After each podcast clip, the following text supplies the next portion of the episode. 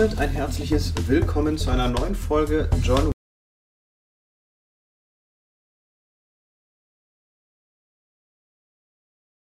Wick vs. Obi-Wan. Wie immer mit Joshua. Guten Tag. Jo, moin. Äh, den Podcast könnt ihr hören auf Spotify oder auf YouTube und auf ein paar anderen Plattformen, die Enker soweit mit bespielt. Und äh, ja, ihr werdet auch wie immer äh, auf Letterbox eine Liste zu diesem Podcast finden, äh, wo wir halt, oder wo Joshua dann die Filme reinpackt, über die wir heute so geredet haben. Und ja, das sind einige. In erster Linie soll es aber heute um welchen Film gehen? Um natürlich den einzig wahren äh, Film des Jahres, der ja, dieses Jahr rausgekommen ist, äh, nämlich Villeneuve's Dune. Genau, bevor wir da einsteigen, noch ganz kurz, ihr hört bei mir, ähm, ja, mein Audio hört sich auf jeden Fall anders an. Ich ja, bin in meiner neuen Wohnung. Ähm, ich werde in Zukunft mal schauen, wie ich das löse, weil ich habe hier auch noch kein Mikrofon, Stativ und so weiter und so fort. Ähm, ja, mal schauen. Äh, ist noch ein bisschen provisorisch in dem Sinne. Ich weiß nicht, ob ich die nächsten, es kommt ja dann immer darauf an, ich kann jetzt nicht von, von zu Hause aufnehmen, wo ich sonst immer aufnehme, deswegen wir schauen mal. Ähm, ja, irgendwie wird sich das in den nächsten Folgen einpendeln, nur dass ihr euch da nicht wundert. Und ja, genau, also wir sprechen heute über Dune. Äh, einmal natürlich über den Dune, der dieses Jahr rausgekommen ist. Und sonst so ein bisschen über ein paar Vorbereitungsfilme, äh, die wir uns im Vorhinein angeschaut haben. Vor allen Dingen du, Joshua, ich habe ja eigentlich nur Arrival angeschaut. Und ähm, ja, danach äh, reden wir dann noch über die anderen Kinobesuche, äh, die wir so in letzter Zeit getätigt haben. Und ja, ich würde sagen, dann wo wir bei den Vorbereitungsfilmen waren, gibt es natürlich den Vorbereitungsfilm schlechthin und das ist ja der äh, Dune von deinem Lieblingsregisseur. Ja, genau. Mein anderer Lieblingsregisseur. Es ist irgendwie witzig, wie die, diese ganzen Filme zusammenhängen, ne? Irgendwie so äh, David Lynch und Denis Villeneuve, meine beiden Lieblingsregisseure, beide haben Dune gemacht und dann damals sollte ja Ridley Scott äh, ursprünglich äh, Dune Regie führen, äh, der dann ja gegen David Lynch ausgetauscht wurde, weil es da kreative Schwierigkeiten gab mit äh, Dino De Laurentiis, wenn ich das richtig im Kopf habe. Und äh, stattdessen hat Ridley Scott welchen Film gemacht? Blade Runner. und wer hat einen äh, zweiten Teil zu Blade Runner gedreht? Ja, Denis Villeneuve. Ähm, ja, weiß nicht. Irgendwie. Ja, lustig. Äh, habe ich mir bis jetzt gar nicht so die Gedanken drüber gemacht. Aber stimmt, das ist irgendwie alles recht verwurstet. naja, äh, wie dem auch sei, der, der alte Film von, äh, von David Lynch aus dem Jahr äh, 1984, glaube ich. Äh, ja, genau. Ähm, ist äh, auf jeden Fall qualitativ ähm, jetzt zu dem neuen Film unterschiedlich. Das liegt äh, zum Großteil daran, dass der versucht, die Handlung dieses ähm, doch recht dicken Buches und sehr komplexen ähm, Stoffs in, in, zwei Stunden zu verpacken. Ähm, ja, dadurch wird, äh, wird dieser Film schnell, vor allem in der zweiten Hälfte, zu einem großen, großen Kuddelmuddel, äh, wenn man das so sagen möchte. Und äh, eigentlich mehr Chaos. Und ich glaube, Leute, die das Buch nicht gelesen haben, sind bei diesem Film ohnehin schon komplett verloren. Und auch Leute, die das Buch gelesen haben, äh, so wie ich zum Beispiel, ähm, die, äh, keine Ahnung, schlagen sich an den Kopf und denken sich, was zur Hölle ist da passiert? Wie konnte das so passieren? Ähm, also ich, ich, ich habe den ja auch gesehen, ich fand ihn immer so, der wirkte sehr, sehr alt, also das kam noch dazu, so sehr altbacken. Also hat man so richtig gemerkt, dass der halt aus den 80ern kommt, weil halt vielleicht auch damals so die, die Technik, die für so ein, für Dune einfach damals noch nicht so existiert hatte, um den vernünftig zu verfilmen. Also es kommt sicherlich auch nochmal on top. Ja, das stimmt. Also Dune ist ja ein ähm, also für die Leute, die mit Dune wieder warten, jetzt nach dem Villeneuve-Film immer noch nichts anfangen können, das ist äh, quasi ein, einer der großen Meilensteine der Science-Fiction-Literatur gewesen. Ähm, irgendwie 1965 oder 68, irgendwie so um den Dreh, hat Frank Herbert äh, den ersten Band des Buches geschrieben. Und das ist ein extrem gigantischer und komplexer Kosmos aus, ähm, aus, wir haben, viele sagen immer eine Mischung aus Game of Thrones und Star Wars. Ähm, weil das quasi einfach eine, ähm, ja, ich sag mal, es gibt einfach. Ja, beschreibt es aber echt, echt ziemlich gut eigentlich so. Ja, ja, finde ich auch. Also es gibt halt so, ähm, so Lehnshäuser, große Herrschaftshäuser, Herzogtümer und Barone und so, die äh, halt alle so Planeten äh, besiedeln und ähm, quasi über Intrigen und äh, ja, gegenseitiges Ausstechen Kriege führen, äh, so ein bisschen dann in der Galaxis ihr Unwesen treiben. Ähm, ja. Das ist so quasi die, die Speerspitze der Welt, die, äh, die es in Dune so gibt. Ähm, ein extrem faszinierender Stoff, aber halt auch ein extrem komplizierter Stoff, wenn man den in einem Film transportieren möchte, ohne alles mit äh, endloser Exposition vollzuklatschen. Ähm, insofern äh, galt Dune halt lange Zeit als äh, unverfilmbar. Ähm, vor allem dann halt nach dem Film von David Lynch, wo es dann halt auch nochmal irgendwie ja, quasi bewiesen wurde, dass, äh, ja, dass, äh, dass das halt kein guter Film ist. Und da ja, spannt sich quasi so ein bisschen die Legende um den Stoff so von wegen, da, da wird nie ein guter Film entstehen können. Ähm, und ich glaube, zumindest der große Konsens ist, dass Denis Villeneuve das jetzt zumindest für Teil 1 äh, ja, das Gegenteil bewiesen hat. Aber nochmal zu David, Lin zu David Lynch Tune, äh, ganz kurz. Ähm, äh, ich finde, die Effekte sind natürlich schon recht altbacken, aber ich finde, irgendwie hat der vor allem dadurch irgendwie nochmal so einen gewissen Charme. Ich finde vor allem so die Sandwürmer, die ja in Dune eine große Rolle spielen, irgendwie in David Lynch Dune irgendwie ähm, komplett äh, faszinierend auch, weil die, ja, die sehen halt irgendwie scheiße aus, aber irgendwie sie macht halt gerade das, diese diese abstrakte, surreale ähm, Erfahrung von Dune irgendwie nochmal, äh, ja, nochmal irgendwie mehr ja, also aus. Also, das, ja.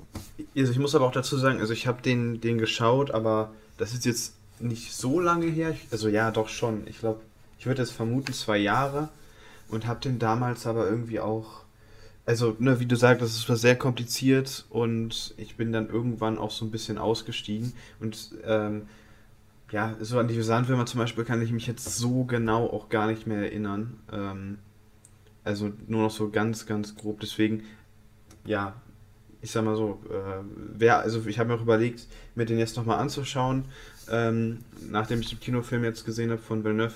Nur, ich bin mir gerade noch nicht ganz sicher, weil ich, ich weiß halt gerade auch nicht mehr, wie es ausging. Und so würde man sich natürlich für den zweiten Teil von Villeneuve auch so ein bisschen spoilern. Ähm, ja, mal schauen. Äh, weil ich hatte auch überlegt, vielleicht, wenn es ein Hörbuch gibt, mir mal so ein Buch, das Hörbuch anzuhören, weil lesen mache ich ja nicht so gerne.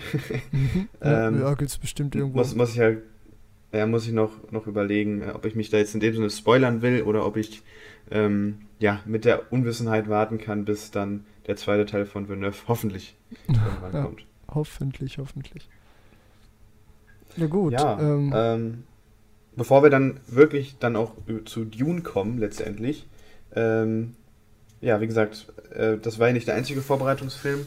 Äh, du kannst es uns gern erstmal noch von, von dem anderen Monsterfilm äh, sprechen, wo wir gerade bei den Sandwürmern sind, äh, den du dir angeschaut hast. Genau, die Sandwürmer. Ähm, wie schon gesagt, ein großer Bestandteil der Welt von Dune, äh, beziehungsweise Arrakis, dem Wüstenplaneten, hat natürlich, weil Wüstenwürmer eigentlich, äh, oder Sandwürmer einfach irgendwie geil sind, viele Nachahmer nachgezogen. Generell Dune ist ja ein Stoff, der viel, äh, viel inspiriert hat, unter anderem ja auch Star Wars oder ähm, ja, ähm, Alien unter Umwege.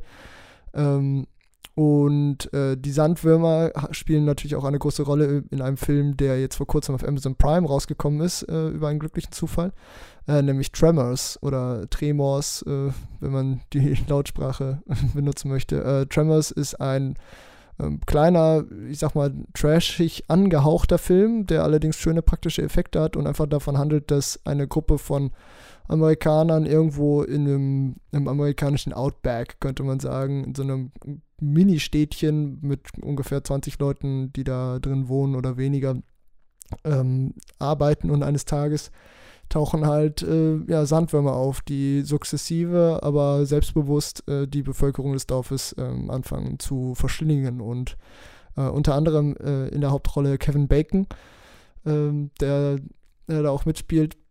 Ähm, ja, ich muss sagen, ich hatte irgendwie ein bisschen Lust auf den Film, weil der schon so einen gewissen Kultstatus hat äh, und ich wollte einfach wissen, warum das so ist.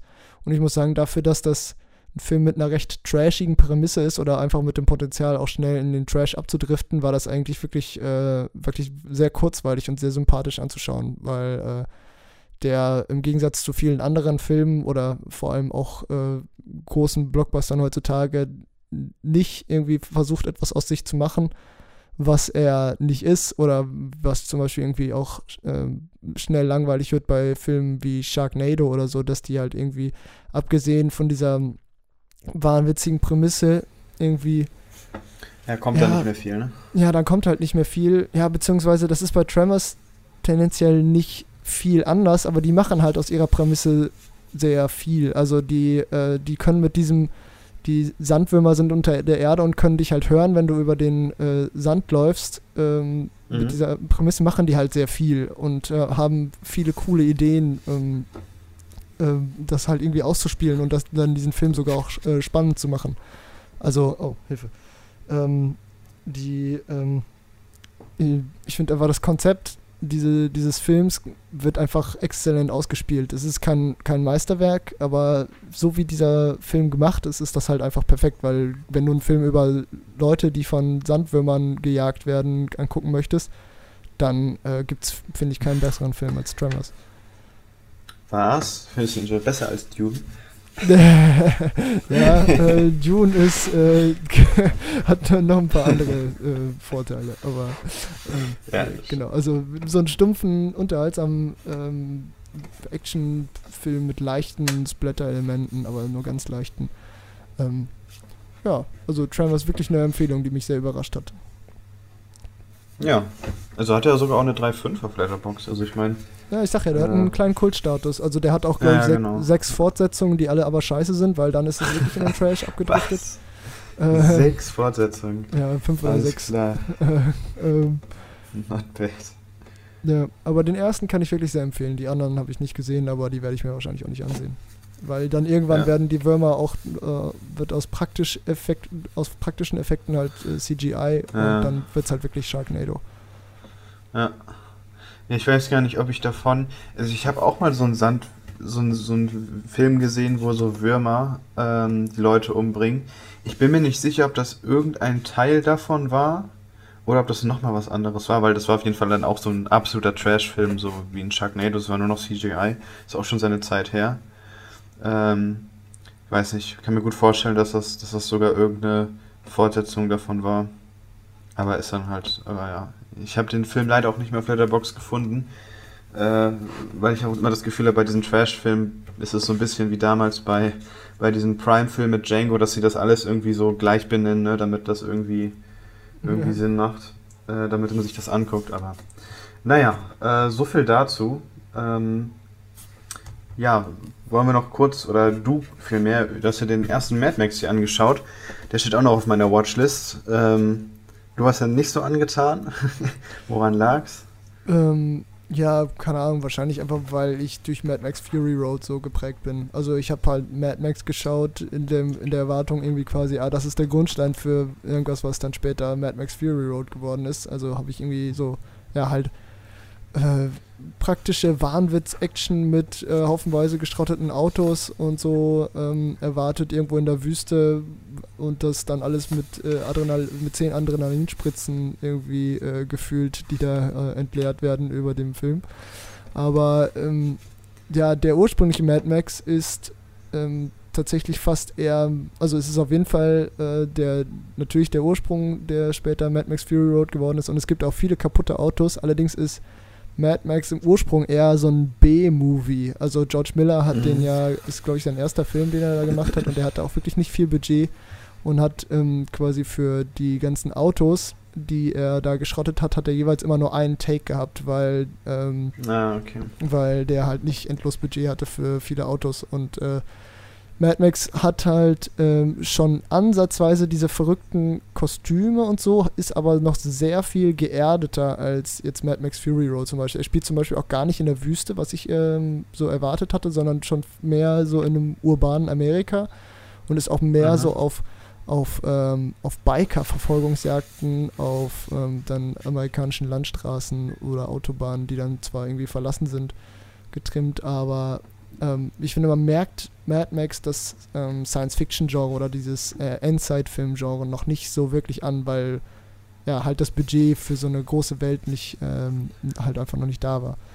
Ähm, ja, ist halt mit Mel Gibson in der Hauptrolle, oder? Ja, genau, die, sind, die ersten drei sind ja alle mit Mel Gibson in der Hauptrolle. Und ähm, ah, ja. ja. genau, das ist, ähm, ja, also keine Ahnung, ich fand den einfach ein bisschen blass und die Action war dann halt, war halt ganz nett, weil halt viele Autos kaputt gehen, aber die war halt inszenatorisch noch äh, weit entfernt von dem, was Mad Max Fury Road gemacht hat und deswegen hat Mad Max dann mehr so den Charme des, okay, das ist irgendwie der Ursprung, hat so einen gewissen B-Movie-Flair, wenn man das mag, ähm, aber ansonsten, ja, würde ich jetzt einfach mal profan behaupten, ist das durchaus skippable. Aber okay. kann auch sein, dass ich mir jetzt viele Feinde mache und irgendwas an dem Film nicht verstanden ja. habe. äh, also, es ist auch nicht gerade ja, genau, ja, die Bewertung ist auch noch nicht so krass. Ich glaube, äh, der zweite soll der beste sein aus der Ursprungstrilogie, deswegen werde ich mir die okay. anderen beiden auf jeden Fall auch nochmal angucken. Die sollen dann auch ein bisschen ja. mehr in Richtung Wüste gehen. Da hat George Miller wahrscheinlich auch nochmal mehr Budget gehabt, weil Mad Max ja wohl auch irgendwie ja, Aufmerksamkeit auf sich gezogen haben muss, zumindest der erste Teil. Ja, ja also ich, ich werde mir, die sind jetzt nicht sehr hoch auf meiner Watchlist, aber irgendwann werde ich mir das auf jeden Fall auch mal anschauen. Ähm, aber ja, also ich habe es jetzt nicht unmittelbar vor. Ähm, ja, ein weiterer Film, äh, ich mach mal weiter, ne? Oder? Ja, mach du ruhig weiter. Jo, ich hatte, den habe ich schon, ich glaube 2019, äh, wirklich auch, ich habe meine Review geschrieben, dass ich das als Vorbereitung auf Dune schaue. Es ist schon seine Zeit her, da, also Dune sollte ja auch eigentlich deutlich früher in die Kinos kommen. Ja, ähm, ja ein Netflix-Film und ich würde sagen mal wirklich einer der wirklich guten Netflix-Filme. Ähm, ja, The King, also ähm, ein Mittelalterfilm äh, mit Timothy, glaube ich, einfach. Oder Timothy, ne? Stimmt, Timothy Englisch, ja. Timothy Chalamet ähm, und Robert Pattinson. Also ja, schon ein netter Cast und vor allen Dingen halt wegen äh, Timothy Chalamet war das jetzt nochmal so interessant, den vor Dune zu schauen. Und ähm, ja, ich, ich meine, der war, hatte damals auch, glaube ich, sogar einen relativ großen Hype in dem Sinne, als er auf Letterbox rausgekommen, äh, auf Netflix rausgekommen ist, weil auf Letterbox eben der schon ganz gut ähm, geguckt wurde. Ich habe ihn damals nicht direkt gesehen, sondern dann irgendwann später. Er ist so insgesamt nicht so hundertprozentig mein Genre, würde ich behaupten, mit diesem Mittelalterfilm. Ich glaube, das steckt ja bei dir noch ein bisschen mehr in die Kerbe. Aber ja, hatte, finde ich, ähm, eine ganz, ganz gute Story und auch echt äh, ziemlich nette Kämpfe und halt vor allen Dingen Charlemagne überzeugt halt, finde ich, auch in, in dem Film wie gewohnt. Oh, sorry, ich musste gerade was trinken. Ähm, ja, ja, ähm, ja äh, finde ich auch. Also ähm, The King ist ja vor allem dadurch so spannend, weil der dieses, einmal diese, ähm, der ist ja von so einer Shakespeare, ähm, ja, äh, von so einem Shakespeare-Stück ähm, ja, ja. mehr, mehr oder weniger detailliert inspiriert, sag ich mal. Äh, und hat deswegen auch so ein gewisse, ähm, gewisses episches Feeling, äh, ist aber parallel total realistisch, finde ich. Also zu, zumindest sehr authentisch, äh, wenn man ja. den sieht. So die, äh, vor allem die Schwertkämpfe und äh, die, äh, die Schlachten, fand ich, fühlten sich sehr, äh, sehr echt an, weil das ist nicht so wie jetzt zum Beispiel in einem, ähm, jetzt meinetwegen 300 oder anderen, äh, oder Herr der Ringe beispielsweise auch, so Schlachten, wo sich dann Leute einfach gegenseitig abmetzeln und dann durch die Schlacht reinlaufen, sondern das ist halt wirklich Arbeit. Leute, die in Rüstung stecken und sich schwer und langsam behäbig bewegen und dann, sobald einer im Schlamm liegt, steht der auch sobald nicht mehr wieder auf. Und äh, das sind wirklich Kämpfe, die, finde ich, durch dieses, äh, durch dieses Authentische nochmal einiges an Wucht dazu gewinnen. Und äh, so wie, ähm, ich glaube, äh, David Michot heißt der Regisseur, ähm, das so inszeniert hat, äh, fand ich wirklich äh, interessant. Ja. Ja, nettes Ding auf jeden Fall. Also vor allen Dingen, vor allen Dingen diese, diese Authentizität der Kämpfe macht den Film schon echt, echt zu was Besonderem, so in dem Genre kann man, denke ich, sagen. Ähm, ja.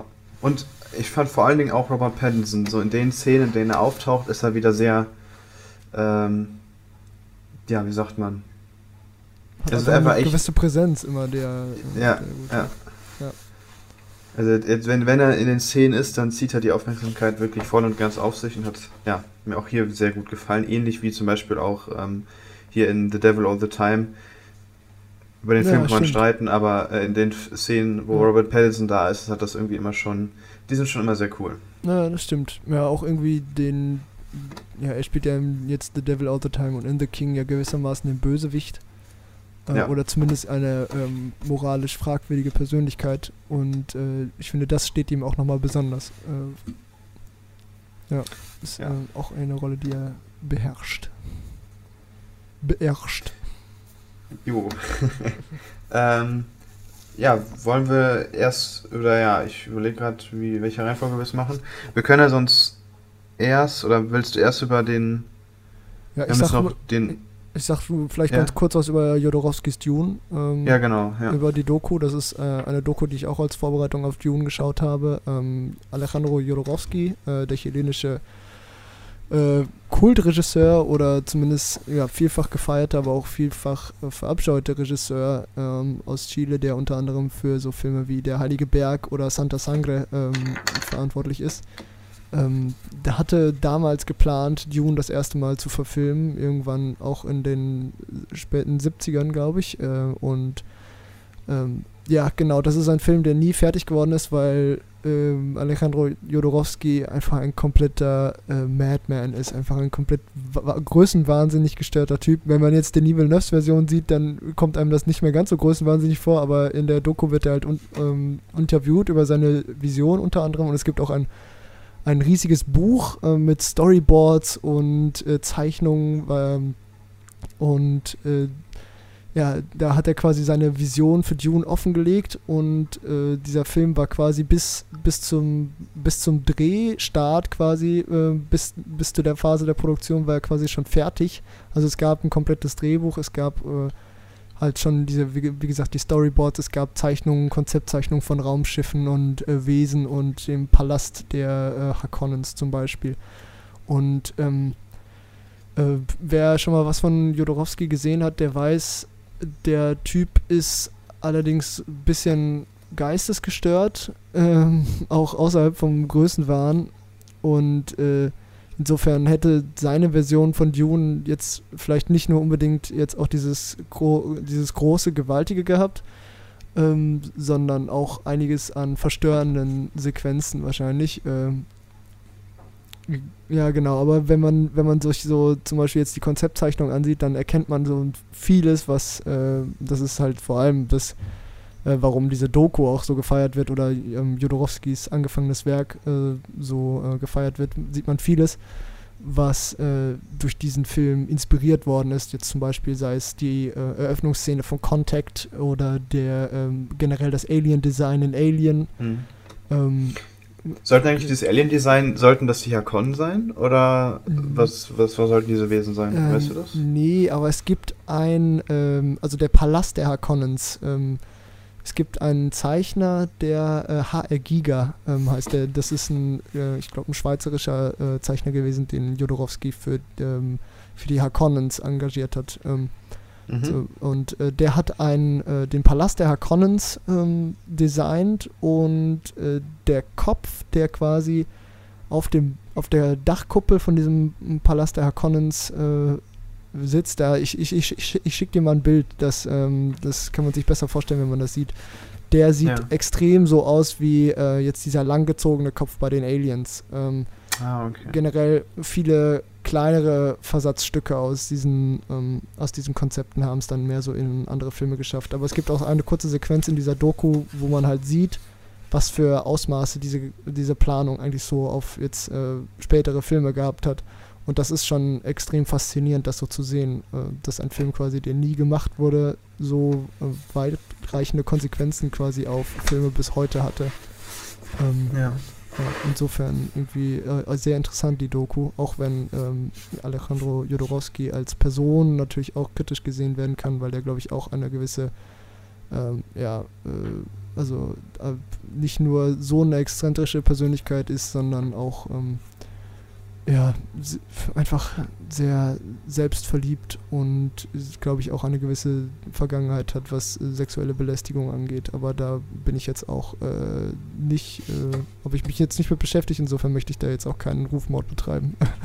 äh, auf jeden Fall ist okay. Jodorowsky eine ähm, durchaus kontrovers diskutierte Persönlichkeit, aber das bringen seine Filme natürlich auch schon mit sich. Ja, bevor wir, würde ich sagen, oder ich kann ja sonst noch ganz kurz, ähm, ich habe mir nochmal Arrival angeschaut, einen anderen Film von äh, Denis Villeneuve.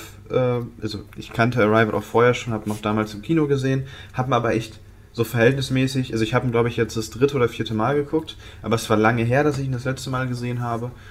Ähm, und ja, Arrival macht eigentlich soweit alles richtig, was man richtig machen kann. Äh, sowohl von den Bildern, äh, von der Geschichte. Es geht ja um ein äh, Raumschiff oder mehrere Raumschiffe, die auf der Welt landen und äh, ja, dann muss halt eben die Menschheit oder will die Menschheit herausfinden, was halt diese Aliens in dem Sinne dann von uns wollen. Und das ist dann, ich sag mal, ein äh, recht realistischer Ansatz, wie halt dann die verschiedenen Nationen und ähm, ja, halt damit umgehen, dass halt Raumschiffe sind, äh, ist ja viel weniger actionlastig als, ähm, als, man, als sich das jetzt vielleicht anhört. Es ist dann wirklich eher ja, politisch. Es geht halt sehr viel um, um eine Sprachwissenschaftlerin, die halt probiert, mit den Aliens in Kontakt zu treten. Ähm, und ja, wirklich, ich, also ich hatte den Film gut in Erinnerung, aber dann nicht ganz so gut. Ich hatte vergessen, dass der sogar auch so ein bisschen, ja, der er hat jetzt keinen Mega-Twist, aber schon so die ein oder andere Überraschung auf Lager. Wie gesagt, bildtechnisch, visuell, einsame Spitze und auch ähm, ja, musiktechnisch äh, mindestens außergewöhnlich und ja, hat mir wie immer äh, sehr gut gefallen und äh, ja, ich sag mal so, ich finde auch im, im neuen Kinofilm Dune ähm, erinnern einen auch einige Shots immer wieder so ein bisschen an Arrival, vor allen Dingen halt dieses Raumschiff-Design. Äh, könnte auch, das könnte einfach straight up ein Raumschiff aus Dune sein, so von ja, ja, vielleicht ist da ja ein Crossover geplant. naja, äh, weiß nicht, ja, also äh, für mich ist Arrival einer der besten Filme aller Zeiten. Äh, ich, ja, guck mal, hey, sie träumt doch die ganze Zeit von der Zukunft. Sheet. Ach, scheiße, ein Spoiler. Aber scheiße, das soll ich nicht mit reinnehmen. Aber guck mal, das ist echt voll die Parallele. Ich sagte, ja. Ist, ist die Fortsetzung von Arrival. ja, die erste Bene Gesserit wahrscheinlich ist sie. Äh, ja. ja äh, wie, dem, wie dem auch sei. Äh, wie, also, äh, Arrival, einer meiner absoluten Lieblingsfilme. Der Grund, warum Denis Villeneuve einer meiner absoluten Lieblingsregisseure ist. Äh, die Musik von Johann Johansson hat einen ganz besonderen Platz in meinem Herzen. Und äh, ja, weiß nicht, ich finde den einfach großartig. Ähm, muss den auch demnächst nochmal schauen. Äh, habe jetzt auch ein bisschen besseres Soundsystem zu Hause, da kommt er bestimmt auch nochmal geiler. Ich freue mich schon. Ja.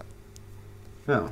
Also ich wollte noch kurz über Waterworld reden, äh, bevor genau. wir auf Dune zu sprechen kommen. Äh, den habe ich ja. ge gestern gesehen, noch äh, als Nachbereitung von Dune quasi, beziehungsweise auf Vorbereitung äh, auf mein zweites Mal Dune, den äh, morgen äh, im Kino.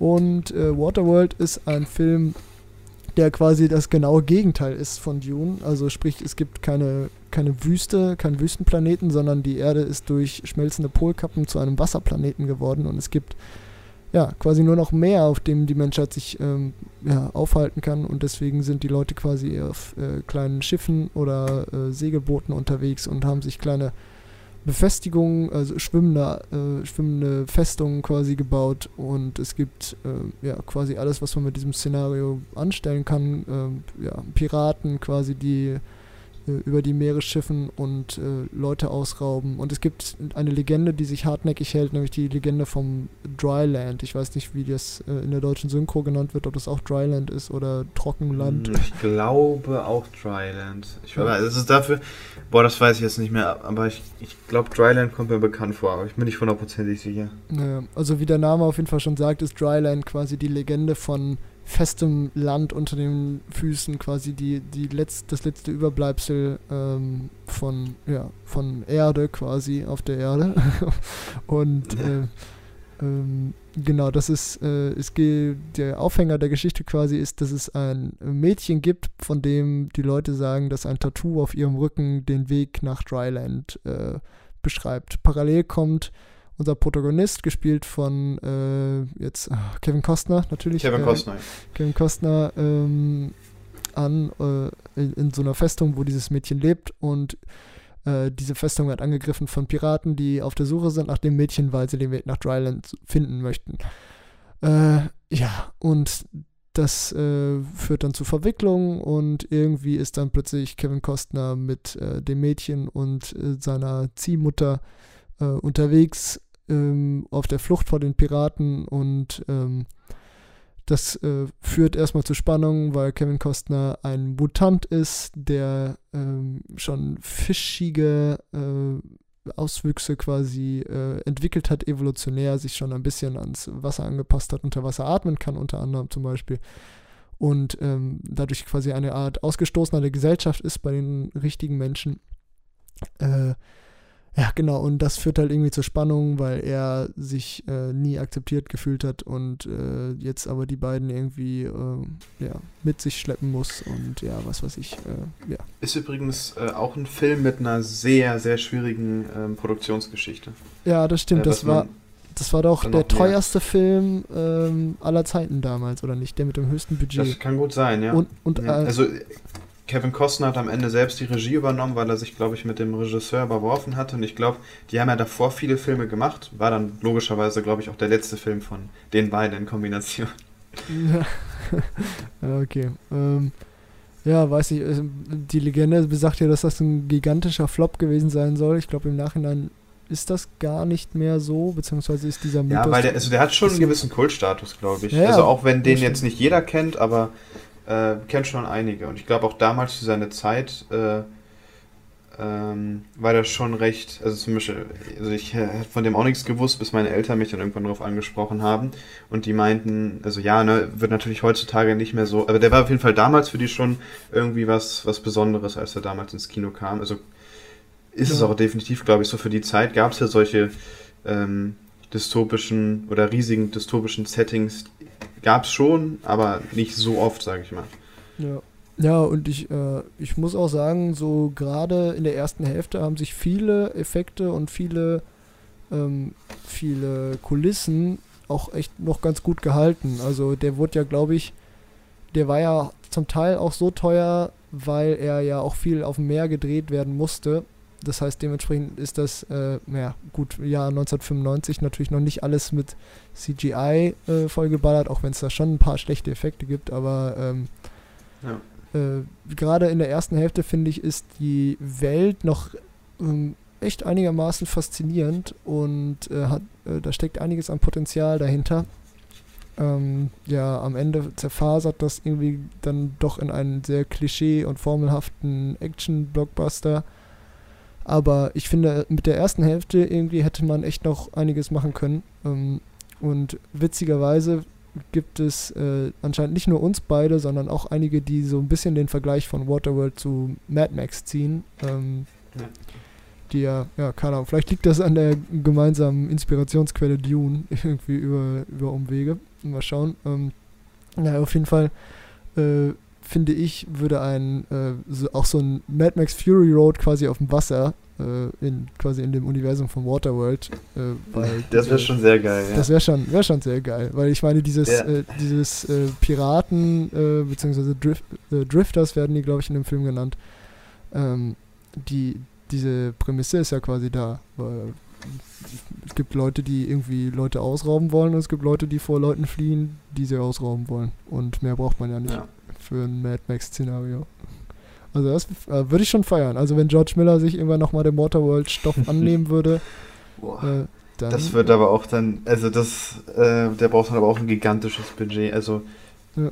weil so es ist immer noch nicht leicht, denk, also denke ich mal, so viel dann auf dem Wasser zu drehen. Und wenn du dann auch noch so gute Action inszenieren musst, hui, also, aber mal schauen, vielleicht ja. gibt es das ja, der aber irgendwann, vielleicht traut sich irgendwann irgendwer nochmal. Ja, aber stell dir das mal vor. So, so ein gigantisches äh, Tanklastschiff zum Beispiel, komplett ummodifiziert äh, im Mad Max-Style mit Kanonen und äh, irgendwelchen, ja, oder vielleicht mit Ruderern oder so, ich weiß es nicht, aber dann so komplett over the top und dann zwei Schiffe, die sich irgendwie äh, komplett fertig machen. Äh, ja, weiß ich. Also hätte ich extrem Bock drauf. Ähm, naja. Ja, hört sich schon sehr gut an, ja. Ja, müssten wir mal einer in die Hand nehmen. Aber ähm, ja, das waren so die Filme, die ich äh, oder beziehungsweise die wir beide äh, als Vorbereitung für dann Dune geschaut haben, über den wir dann jetzt oh. zu sprechen kommen, oder? Jo. Oder und zwar, nee, wir äh, können gern zu Dune kommen und äh, ja, Dune, äh, ein besonderer Film und wir haben uns gedacht, wir gehen dafür dann auch ja zum ersten Mal in ein IMAX und ich muss sagen, ich habe jetzt auch den direkten Vergleich, weil ich ihn am Tag darauf nochmal in einem Dolby-Saal gesehen habe. Ähm, also im IMAX ist es auf jeden Fall absolut wert, äh, dann da mal hinzufahren und da ins Kino zu gehen.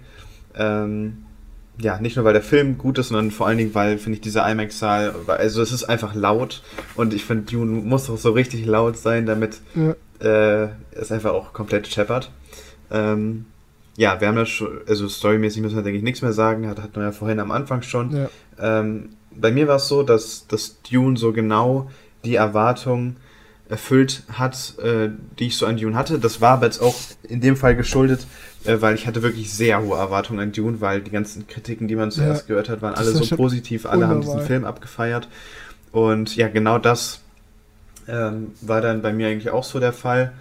Äh, wie war dein oder ist dein erster Eindruck so von Dune? Boah, was ein Film. Ich will den unbedingt nochmal sehen, werde ich ja morgen tun. Aber äh, also wenn, wenn der Abspann eines Films läuft und du traurig bist, dass er vorbei ist, obwohl der schon extrem lang ist und äh, sich auch, ähm, ja, also du sagtest ja in deiner, beim zweiten Mal wäre dir nicht mehr so lang vorgekommen, aber ähm, der Film hat auf jeden Fall schon einiges an Sitzfleisch, das man eventuell da rein investieren muss, aber äh, wenn der nach zweieinhalb Stunden vorbei ist und ihr denkst, fuck, Alter, ich will jetzt direkt jetzt Teil 2 sehen, dann hat Denis Villeneuve auf jeden Fall irgendwas ganz gewaltig richtig gemacht und ich freue mich auf jeden Fall extrem auf den, äh, auf den zweiten, also auf den Rewatch jetzt. Ähm, ja, auf jeden Fall. Ja, was für ein Brett. Also äh, ich überlege also auch, da nochmal ja. in, noch ja, in die IMAX-Vorstellung zu investieren. Auch. Also gut, ja gut, das wahrscheinlich nicht, äh, also weil ja, ich habe es ein bisschen weiter. Ich, also ich, gut, ich weiß, ich denke mal, Bochum ist das nächste. Ich weiß es aber gar nicht. Ich habe es nicht geschaut. Ich glaube in Düsseldorf ähm, Also lohnt sich auf jeden Fall. Also alleine im Dolby-Saal war es ungelogen fünfmal leiser. Äh, und weil im, im IMAX war es ja so, wenn Leute um dich herum sitzen, es war alles völlig egal, ob da irgendjemand Popcorn gegessen hat, ob da irgendjemand leise was gesagt hat. Man hat nichts davon mitbekommen eigentlich, weil der Film so laut war. Und ja. ich muss sagen, im Dolby-Saal, also ich war so richtig froh, dass ich den zum ersten Mal im IMAX gesehen habe, weil ich glaube, ähm, also es war jetzt kein, nicht der schlimmste Kinosaal, wir werden nachher, glaube ich, noch über schlimme Kinosäle auch nochmal sprechen, mhm. mhm. Ähm, weil wir da beide negative Erfahrungen gemacht haben. Auch ich hatte mit Malignant keinen guten Saal.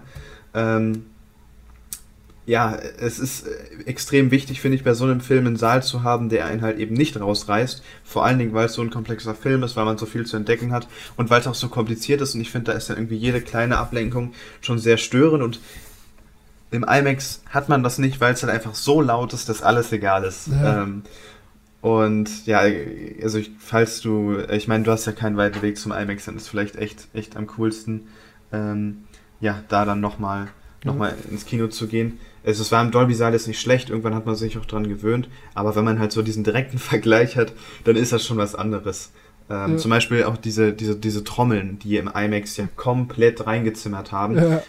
was Sinne des Wortes? Zimmer. Ja, stimmt. Die waren im, im Dolby-Saal nichts so im Vergleich. aber gut, ich, ähm, auch da, wie gesagt, ich, so jetzt beim zweiten ja, bei, beim zweiten Mal schauen, ähm, ich, ich fand ihn immer noch, also vielleicht so das vor allen Dingen das letzte Drittel, finde ich, zieht sich so ein bisschen, wenn äh, dieser alles verloren Moment eben war. Äh, äh, ich will, will jetzt vorher nicht spoilern. Ähm, danach finde ich, ist der Film schon ein bisschen lang, aber irgendwie äh, gibt es dann immer noch mal genug Highlights und das wäre auch, glaube ich, so der einzige Kritikpunkt, den ich an Dune hätte, äh, dass, hat, dass da vielleicht, obwohl selbst da, also ich finde auch da lieber bei Dune, der ist jetzt lieber 10 Minuten zu lang als dann irgendwie 10 Minuten äh, zu kurz, weil ich habe mich, auch wenn er sich lang anfühlt, äh, habe mich nicht einmal gelangweilt, jetzt auch beim Rewatch nicht. Äh, die Gänsehaut-Momente, die man beim ersten Mal hatte, die vor allen Dingen auch durch den Soundtrack von Hans Zimmer kommen, ähm, ja, sind beim zweiten Mal wieder genauso vorhanden. Und ähm, ja, insgesamt einfach echt ein absolutes, absoluter äh, Pflichttermin für jeden, der äh, ja, sich Filmfan nennt. Und ähm, auch für jeden anderen.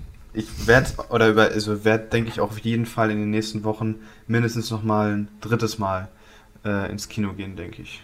Ja, also ich werde morgen nochmal mit meiner, äh, mit meinen Uni-Freunden äh, werde ich da hingehen und dann werde ich meine Familie äh, nochmal da reinschleppen, wenn ich dann im Oktober äh, zu Hause bin und dann danach gehe ich vielleicht nochmal in das IMAX. Also dreimal auf jeden Fall und vielleicht nochmal ein viertes Mal im IMAX nochmal. Außer ja. wenn, der, wenn der IMAX-Saal dann komplett von James Bond äh, blockiert ist, dann mal schauen. Ah, okay, halt gut, das kann sein. Ja, mal schauen. Also es kommt bei mir auch so ein bisschen drauf an, ähm, weil es, wird ja nicht weniger, was im Kino rauskommt, leider. Ähm, wie das dann zeitlich irgendwie alles so passt, weil ich jetzt unter der Woche wahrscheinlich auch erstmal nicht großartig ins Kino gehen kann.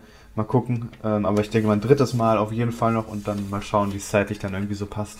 Ja. Ähm, aber äh, da, boah, das ist so ein geiles Ding. Ja, ich weiß nicht. Also ob der im Rewatch vielleicht die 5 bekommt, weiß ich noch nicht. Da möchte ich, da bin ich auch ehrlich ja. gesagt vielleicht noch ein bisschen vorsichtig, weil das Ganze kann natürlich echt extrem schnell in sich zusammenfallen, wenn der Film floppt und kein zweiter Teil kommt. Weil dann ist das halt ja, einfach das ein, halb, ein, halber Film, der nicht fertig ist. Ja, es ist, es ist, finde ich, nicht mal, also es ist einfach ein Prolog, finde ich. Es ist, es ist ein ja. zweieinhalbstündiger Prolog. Man wird ähm, ganz grob überall eingeführt. Ich finde, beim ersten Mal wird man da ja auch völlig überrollt, äh, wenn man da nicht so im Thema drin ist. Beim zweiten Mal ging das jetzt, finde ich. Da ähm, beim ersten Mal habe ich mich wirklich so gefühlt, als ob man nur an der Oberfläche gekratzt hätte, als ob man so gerade mal so 5% vom ganzen Universum kennengelernt hätte.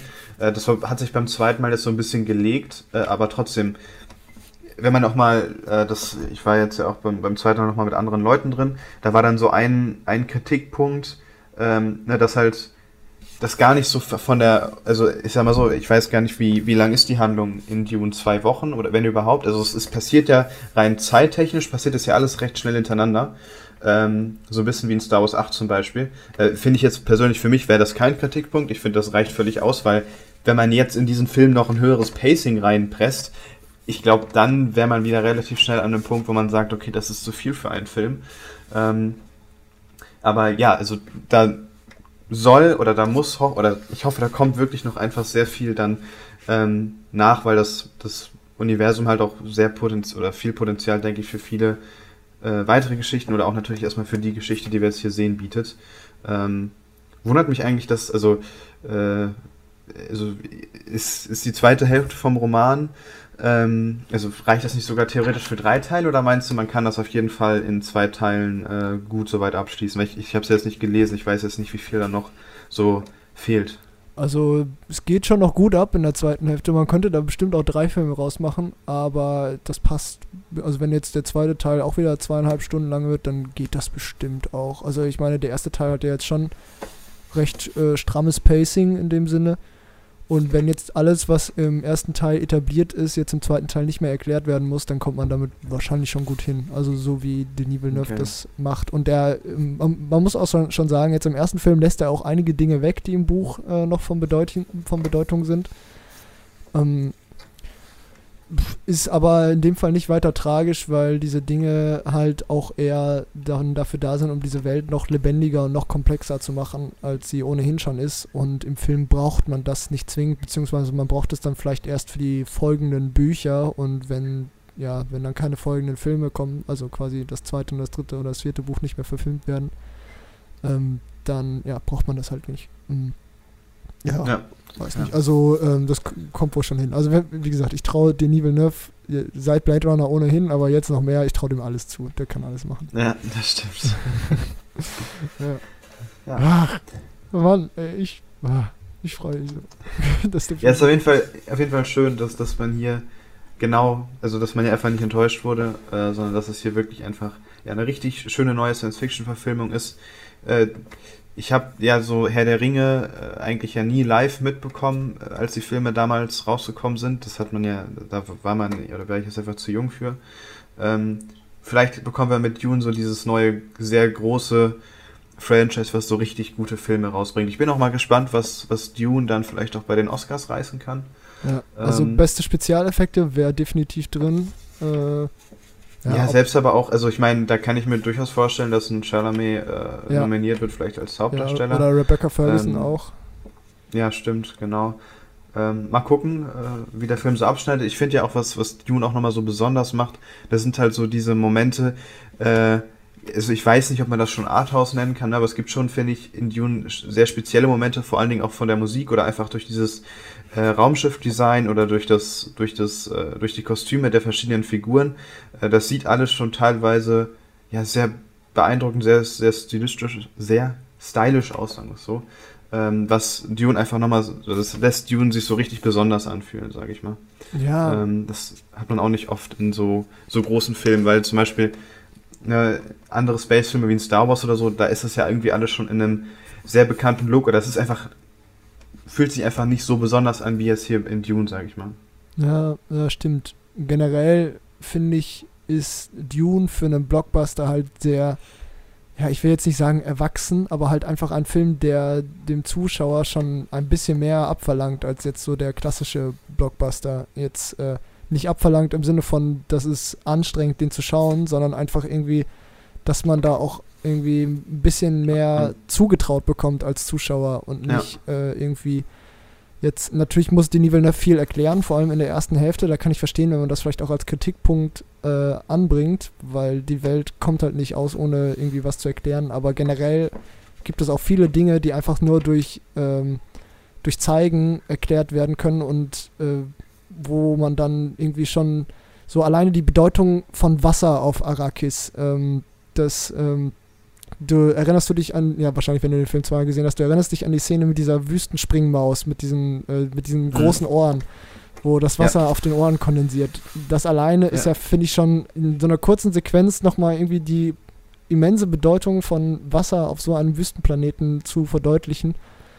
Ähm, oder dass ähm, die Szene gab es im Buch auch, ähm, wo äh, Stilgar das erste Mal auf dieser ähm, Versammlung, also Javier Badem, äh, das erste Mal auf der Versammlung äh, von den Atreides auftaucht und dann auf diesen Tisch spuckt und alle das erstmal ja. als, äh, als Affront gegen das den Respekt. Herzog, äh, ja. genau, als äh, Respektlosigkeit ansehen und dann aber der von Jason Momoa gespielte Duncan Idaho, der schon ein paar Wochen unter den Fremen verbracht hat, erstmal allen zeigen musste, das Wasser, das er uns gerade äh, geschenkt hat, das ist äh, quasi äh, ein, ja, ein, äh, ein großer. Geschenk.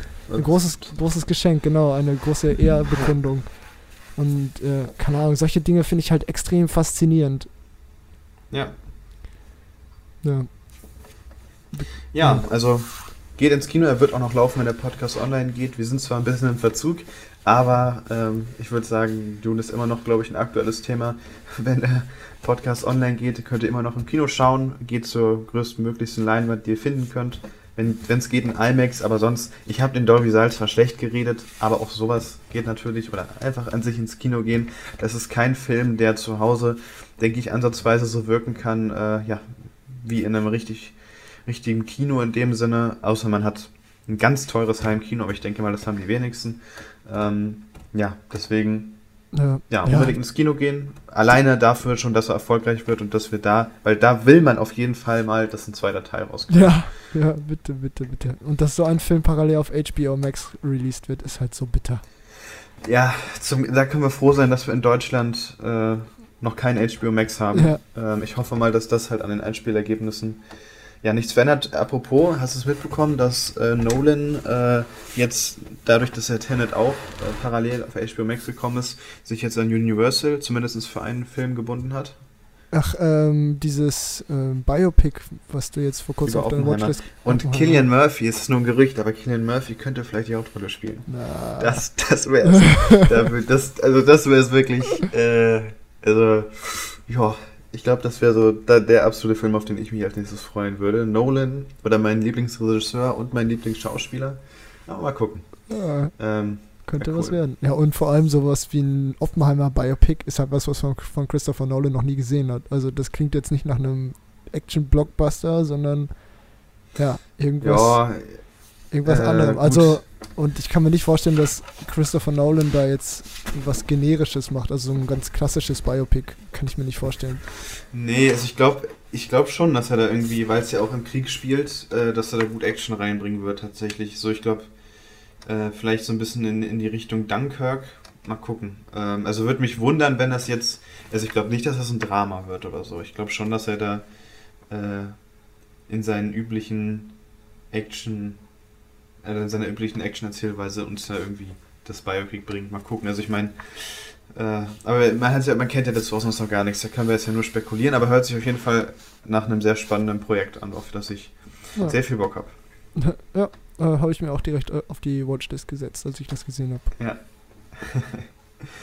ähm, ja, dann würde ich sagen, sprechen wir nur noch ein bisschen über die ja, Filme, die wir so im Kino gesehen haben. Das sind jetzt auch schon wieder wirklich viele. Ich würde sagen, äh, ja, die miesen Filme lassen wir jetzt, oder lassen wir nicht weg, aber da werde ich jetzt nicht viel drauf eingehen, weil ich habe auch echt vieles gesehen, was, was halt nur so okay war.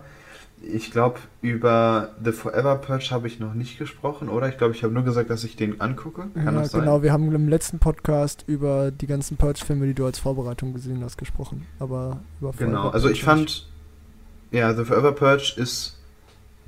Also, es ist ein anderer Purge-Film. Also, es ist nicht das typische aus den Filmen davor. Ich finde aber, es ist dann tatsächlich entweder der beste oder zweitbeste Film für mich im Franchise. Also, ja, ich denke mal, der wird jetzt nicht mehr laufen. Vielleicht noch ganz vereinzelt, kann man sich auf jeden Fall mal anschauen. Ähm, ist, finde ich, ein Endzeit-Film letztendlich, der wirklich echtes Endzeit-Feeling ähm, so hervorruft. Ich, durch Yellowstone, ähm, diese ähm, Serie von Taylor Sheridan, ähm, so dieses Cowboy-Feeling, was diese Serie erzeugt, finde ich, schafft auch die Forever Purge so ein bisschen. Haben auch mit, ähm, da muss ich mal eben schauen, wie der Darsteller heißt. Es ist sogar ein Darsteller, der den jungen Kevin Costner spielt in Yellowstone. Äh, genau, Josh Lucas äh, spielt auch in The Forever Purge eine Hauptperson. Ähm, also war jetzt nichts Weltbewegendes, aber kann man sich halt mal angucken. Äh, da habe ich deutlich Schlechteres jetzt dieses Jahr gesehen im Kino. Ähm, also fand ich recht überraschend, dass der echt vollkommen okay war. Also habe ich Schlimmeres erwartet, sage ich mal so. Na gut. Ja, also ich fühle das Purge-Franchise irgendwie nicht so, deswegen habe ich mir den nicht angeschaut. Ja, kann, kann ich schon verstehen. Also, ich, ich weiß gar nicht, wie viele Kinofilme hattest du jetzt nochmal? Äh, warte. Äh, 1, 2, 3, 4, 5. Warte, 1, 2, 3, 4, 5, 6, 7. Ja. Also, aber die, über Dion haben wir schon gesprochen, deswegen habe ich nur noch 6. Okay, das heißt, dann würde ich noch ganz kurz, wo ich gerade, weil ich wollte die schlechten Filme schnell abhaken, würde ich noch ganz schnell zwei abhaken. Ähm, Escape Room 2, genau das gleiche wie Escape Room 1, nur vielleicht mit einem höheren Pacing. Ich mochte Escape Room 1 nicht, mag Escape Room 2 nicht wirklich. Also einfach, weil mich das irgendwie ich bin mitgegangen, weil ein Kollege rein wollte. Ähm, ich fand es unterhaltsam, muss ich mir aber nicht nochmal angucken und ist einfach nicht so mein Genre. Und ich habe mir noch den besten Film überhaupt angeguckt, ist, Snake Eyes G.I. Joe ähm, Origins. Ähm, ja, von den Machern, die auch RIPD gemacht haben, ich glaube, mehr muss man schon fast nicht sagen. Ein sehr austauschbarer Actionfilm, der am Anfang von der Action super verwackelt und super schlecht ist fängt sich hinten raus ein bisschen. Dafür wird, finde ich, die Story ähm, hinten raus ganz extrem comichaft und ganz blöd. Ja, einfach, also war am Ende, also es war nicht so, dass ich im Kinosaal gesessen habe und mich aufgeregt habe. Da könnte, könnte ich jetzt schon anfangen, davon zu reden, was so schlechte Kinosäle sind. Hinter uns hat man nämlich zum Beispiel auch irgendwie so, keine Ahnung, 15-Jährige sitzen oder so, die halt, ja, anscheinend auch die Kinotouristen schlechthin waren und sich dann irgendwie gegen Ende des Films, weil es halt auch echt absurd wurde, sich dann über alles lustig gemacht haben. So die letzte Viertelstunde haben die, glaube ich, jeden Dialog nachgesprochen und ja, ich muss sagen, bei dem Film war es mir jetzt egal, weil es halt wirklich bescheuert war. Muss aber trotzdem nicht sein, aber gut, zu schlechten Kinosaalen kommen wir gleich nochmal. Ähm, aber ja, auch ein Film, den man halt hinten runterfallen lassen kann. Gut, ein Film, den man nicht hätte hinten runterfallen lassen sollen, der aber jetzt wahrscheinlich auch aus dem Kino raus ist, ist Promising Young Woman, den ich gesehen habe, den du jo. auch gesehen hast. Ähm, ein absolutes Stück Brett vor den Kopf äh, nee, äh, oder in die Magengrube vielmehr. Das äh, trifft es wahrscheinlich eher. Äh, Carrie Mulligan ja. geht auf äh, Tour in Clubs, stellt sich besoffen, äh, lässt sich jede Nacht abschleppen und konfrontiert dann die Leute, die sie abschleppen, mit ihrem Verhalten. So ganz mehr oder weniger die Prämisse dazu. Das Ganze ist ein bisschen äh, ja, Thriller-mäßig in bunten, Bonbon, bunten Candyfarben äh, eingehüllt. Äh, Carrie Mulligan ist ein, ja, eine absolute äh, Wucht in diesem Film. Aber ja, wir haben das schon recht detailliert in dem Oscar-Podcast drüber gesprochen. Ja. Deswegen äh, würde ich jetzt einmal kurz fragen, wie fandest du das zweite Mal? Ja, es hat sich auf jeden Fall sehr im Kino gelohnt. Ähm, genauso gut wie beim ersten Mal. Ähm, so dieser starke Eindruck, den ich von dem Film hatte, äh, also hat sich so in dem Sinne auch bestätigt. Und ähm, ja, sollte man, finde ich, auf jeden Fall im Kino gesehen haben, wenn man die Möglichkeit dazu hatte. Ja. Ähm, also für mich ist jetzt nur, äh, also beim zweiten Mal, ich fand den auch immer noch sehr stark. Ich finde vor allem erstaunlich, wie, wie unangenehm das Ende ist. Also so, ähm, äh, ja nicht das Ende, sondern so eigentlich der finale Akt, äh, wie unangenehm ja, der ist. Ja. Ähm, und äh, ich finde es auch äh, stark bei diesem Film, wie, also äh, man kann jetzt nicht sagen, Emerald Fennell zeigt jetzt, also die Regisseurin und Drehbuchautoren zeigt jetzt mit niema äh, auf niemanden mit dem Finger, weil das äh, tut der Film natürlich schon irgendwie, aber ich finde trotzdem, dass dieser Film jetzt die, ähm, die, äh, die Art, wie äh, Carrie Mulligan oder Cassie heißt ja, glaube ich, in dem Film, wie die handelt, ähm, die schon hinterfragt. Also es ist jetzt nicht so, dass äh, Emerald Fennell da hingeht und sagt, äh, okay, all men are trash und äh, deswegen ist diese Handlungsweise gerechtfertigt. Die ist zwar schon extrem, aber irgendwie, also man, es ist nicht so, dass dieser Film grenzenlos mit äh, Cassie sympathisiert, finde ich. Ähm, ja, das stimmt, also klar. Ähm, sie wird schon hinterfragt, so in ihrer ja. Handlungsweise. Hm. Was mir jetzt äh, ein bisschen mehr aufgestoßen ist als beim ersten Mal, ist jetzt das äh, komplette Ende. Äh, das fand ich dann ein bisschen konstruiert, dann doch beim zweiten Mal irgendwie. Ähm, Echt? Aber, äh, also jetzt nicht, äh, also das, das Ende, Ende. Nicht, äh, nicht das Finale, sondern, ähm, ja, keine Ahnung, kurz 15 Sekunden skippen, äh, Spoiler, zack, ab jetzt äh, quasi da, wo äh, sie jetzt noch den Brief an den Anwalt geschrieben hat, bevor sie da hingegangen ist, dann die Polizei doch noch kommt und sie quasi von Anfang an wusste, dass sie da äh, vielleicht sterben wird und so, darauf natürlich vorbereitet war und so.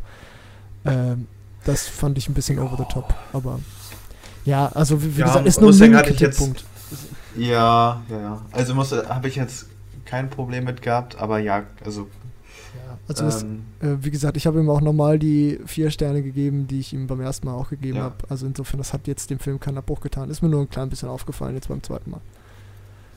Ja, ähm, gut, dann würde ich sagen, also falls ihr nochmal, ich weiß gar nicht, ich glaube in unserem Oscar-Podcast, unser, unserer Pilotfolge, haben wir wie gesagt auch nochmal sehr viel drüber gesprochen. Falls ihr noch mehr von uns zu dem Film hören wollt, dann äh, ja, schaut da einfach nochmal rein. Und dann kommen wir jetzt zu einem Film, der jetzt, glaube ich, wenn der Podcast online geht, so seit einer Woche in den Kinos ist, in den ihr unbedingt reingehen müsst. Äh, Riders of Justice.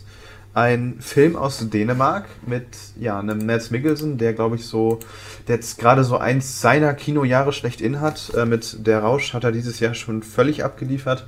Gut, man muss sagen, in Riders of Justice ist das jetzt performance-technisch nicht so wirklich mit der Rausch zu vergleichen. Also, obwohl ich ihn auch in Riders of Justice wieder sehr gut finde, aber gut, er ist selten schlecht.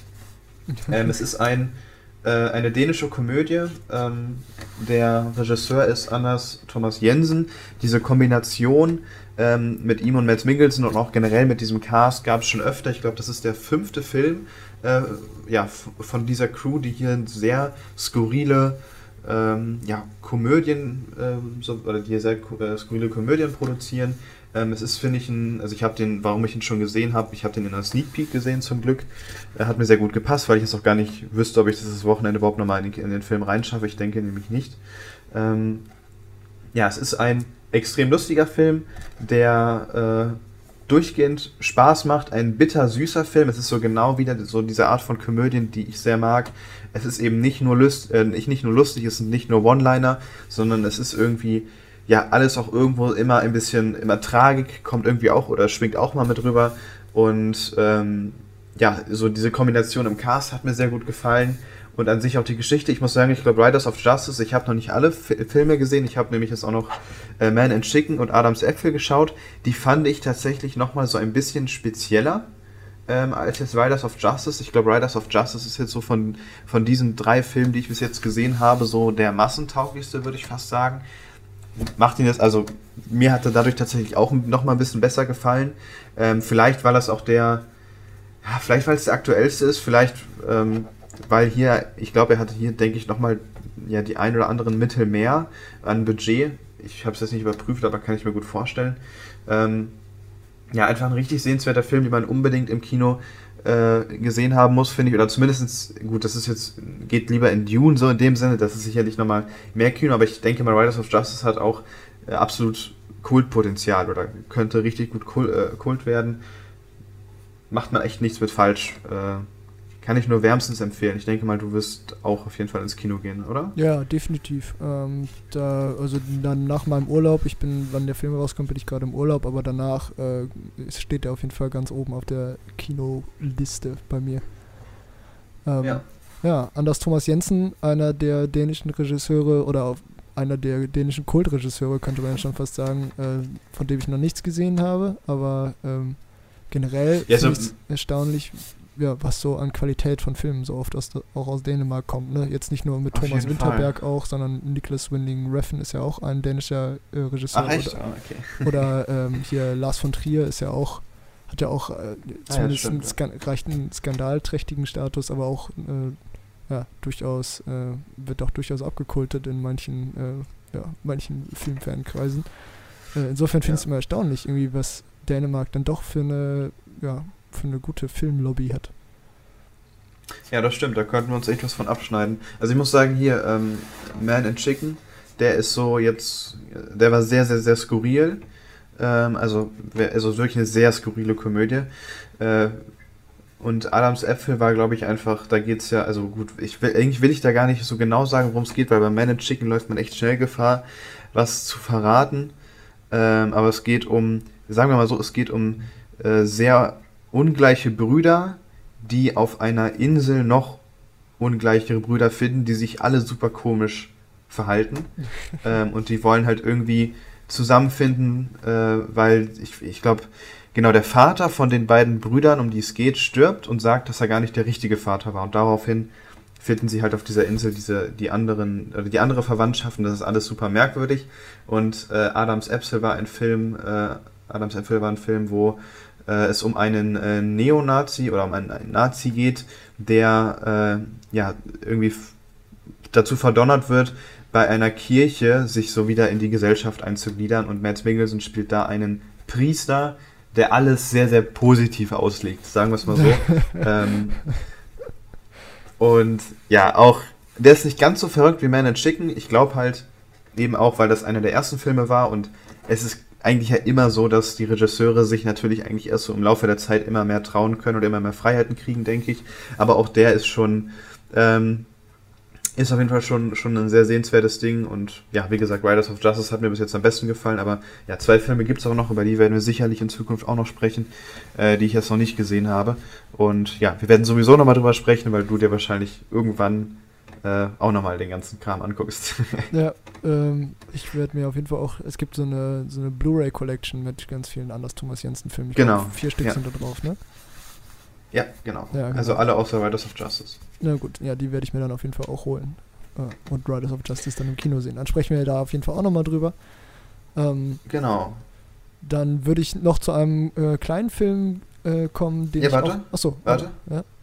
Wir wollten nur noch ganz kurz die Jagd abhaken, wenn wir gerade ah, bei ja, den ja, Dänen stimmt. sind. Wir waren bei den Dänen. Thomas Winterberg äh, hat die Jagd gemacht, ist auch der Regisseur, der jetzt ähm, für Der Rausch den Preis für den besten ausländischen Film ähm, ja, ergattern konnte. Und äh, Die Jagd ist äh, ebenfalls ein Film mit Mats Mikkelsen, der in diesem Film einen Kindergärtner spielt, der ja, durch äh, quasi einfach die Laune eines Kindes in diesem Kindergarten, äh, die gerade einfach mal sauer auf ihn ist, ähm, mehr oder weniger der Pädophilie bezichtigt wird oder der sexuellen Belästigung eines Kindes im Kindergarten. Und was ja. dieser Vorwurf, der quasi von einem Kind einfach mal so ausgesprochen wird, für Dimensionen annehmen kann und für eine Eigendynamik, das äh, ist quasi das Hauptthema von Der Rausch. Wie findest du den, Jascha? Nee, die Jagd. Ja, die Jagd, ja, nicht der Rausch, die Jagd, sorry. ja. Wie findest du den, ja, Jascha? Also, ich, ich fand den äh, jetzt auch beim zweiten Mal gucken wieder sehr, sehr gut. Also, ähm, das war auch so, äh, warum ich mich auf der Rausch so gefreut hatte dieses Jahr, war halt eben, weil ich auch diesen Film äh, so unfassbar gut fand. Und ähm, ja, es ist einfach ein Film, der, ähm, also es gibt glaube ich, wenig, was. Also ich muss sagen, beim zweiten Mal hat er mich jetzt nicht ganz so sehr niedergeschmettert wie beim ersten Mal, einfach weil man auch schon so grob wusste, äh, was halt eben passiert. Aber es ist schon ein sehr äh, niederschmetterndes Drama, was wirklich echt. Ja, da wird einem echt übel bei, was da dann so alles passiert. Und was, was diesen Film so stark macht, ist, es gibt halt einfach. Es gibt keinen Bösen, weil das Kind ist nicht wirklich böse, weil es halt, klar, es, es ist natürlich durch eine Laune irgendwie entstanden, aber trotzdem, es, also es war ja nicht nur so, dass das Kind so ein bisschen sauer auf den Erzieher war, sondern es gab ja auch noch dieses andere, ein bisschen ähm, einschneidende Ergebnis, warum das Kind ne, überhaupt, überhaupt auf so einen Gedanken kommt äh, wenn du weißt, was ich meine. Ja, ja. Ähm, man kann ja nicht, nicht sauer sein auf den, auf den Erzieher logischerweise, weil er ja nichts getan hat. Man kann aber irgendwie auch nicht so wirklich sauer sein auf die Leute, die halt eben auf den Erzieher sauer sind, weil wenn halt jemand wirklich sowas tut, dann ist es halt wirklich einfach extrem scheiße und dann willst du natürlich auch nicht, dass der, dass er dann damit davonkommt. Wenn, also natürlich tun alle Parteien irgendwie so ein bisschen was Falsches, aber irgendwie hast du halt nicht diesen klaren Bösewicht, den man halt sonst vielleicht auch so gewöhnt ist. Und äh, ja, extrem gelungenes, rundes Ding, ähm, was dann von vorne bis hinten packt und äh, ja, mit der Rausch, also mit der Rausch und äh, also ist, Thomas Winterberg hat da echt zwei richtig gute Filme abgeliefert und ich will auf jeden Fall noch mehr von ihm sehen. Ja, mal so. definitiv. Ich war, ähm, also ich fand jetzt die Jagd beim zweiten Mal tatsächlich noch mal ein bisschen stärker als beim ersten Mal, weil mir jetzt auch äh, mit dem Hintergrund von der Rausch nochmal aufgefallen ist, was Thomas Winterberg für ein Händchen für ähm, für Charaktere einfach hat, dass er, ähm, dass er einfach unglaublich stark daran ist, äh, über Kleinigkeiten äh, seinen Charakteren irgendwie nochmal so eine gewisse tragische Note oder irgendwie einfach irgendwie mehr Raum zu geben. Jetzt zum Beispiel ähm, Mats Mikkelsen ist ja eigentlich, bis es komplett, oder nicht bis es komplett eskaliert, aber bis bis quasi diese Situation schon eine äh, eigentlich nicht mehr zu kontrollierende Eigendynamik erreicht hat, äh, ist er ja davon überzeugt, dass eigentlich alle auf seiner Seite sind und dass es, ähm, dass es quasi nur ein Problem ist, dass man gemeinsam aus der Welt schaffen muss. So von wegen, äh, äh jetzt lass uns schnell gucken, dass das bereinigt ist, damit, äh, damit halt nicht das passiert, was halt die ganze Zeit schon passiert. Äh, und er quasi ähm, über über fehlgeleitete Kommunikation die ganze Zeit davon ausgeht oder überhaupt nicht versteht, was eigentlich gerade passiert, weil ähm, für ihn ja eigentlich die ganze Zeit klar ist, dass er unschuldig ist und er in, mit dem, was er sagt, eigentlich nur so spricht, so als wir würden ja alle quasi davon ausgehen, dass er unschuldig ist. Und dadurch ähm, quasi aber genau das Falsche tut, weil durch seine, durch seine Art so zu kommunizieren, ja dann quasi genau das befeuert, was, ähm, ja, was alle Leute dann sowieso schon von ihm denken. Und ich finde dieses, ja. äh, dieses, äh, diese Kommunikation in dem Film, wo alle Leute quasi aneinander vorbei reden, aber die ganze Zeit sagen, ja, wir müssen da ganz ruhig dran gehen, wir dürfen da jetzt nichts überstürzen.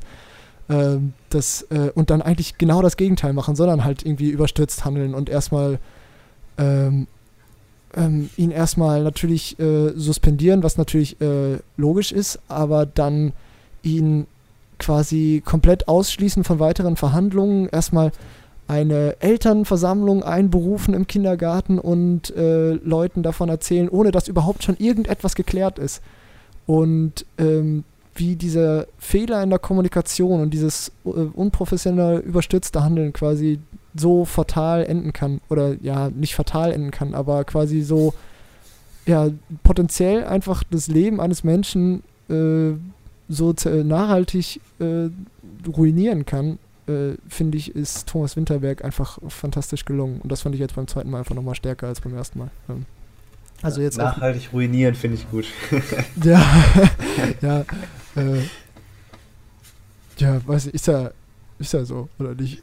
ja, ja, ja, ja, aber fand ich trotzdem irgendwie nachhaltig ruinieren, das sagt irgendwie, das sind, äh, also ja, eigentlich ist es ein bisschen gegensätzlich, sage ich mal.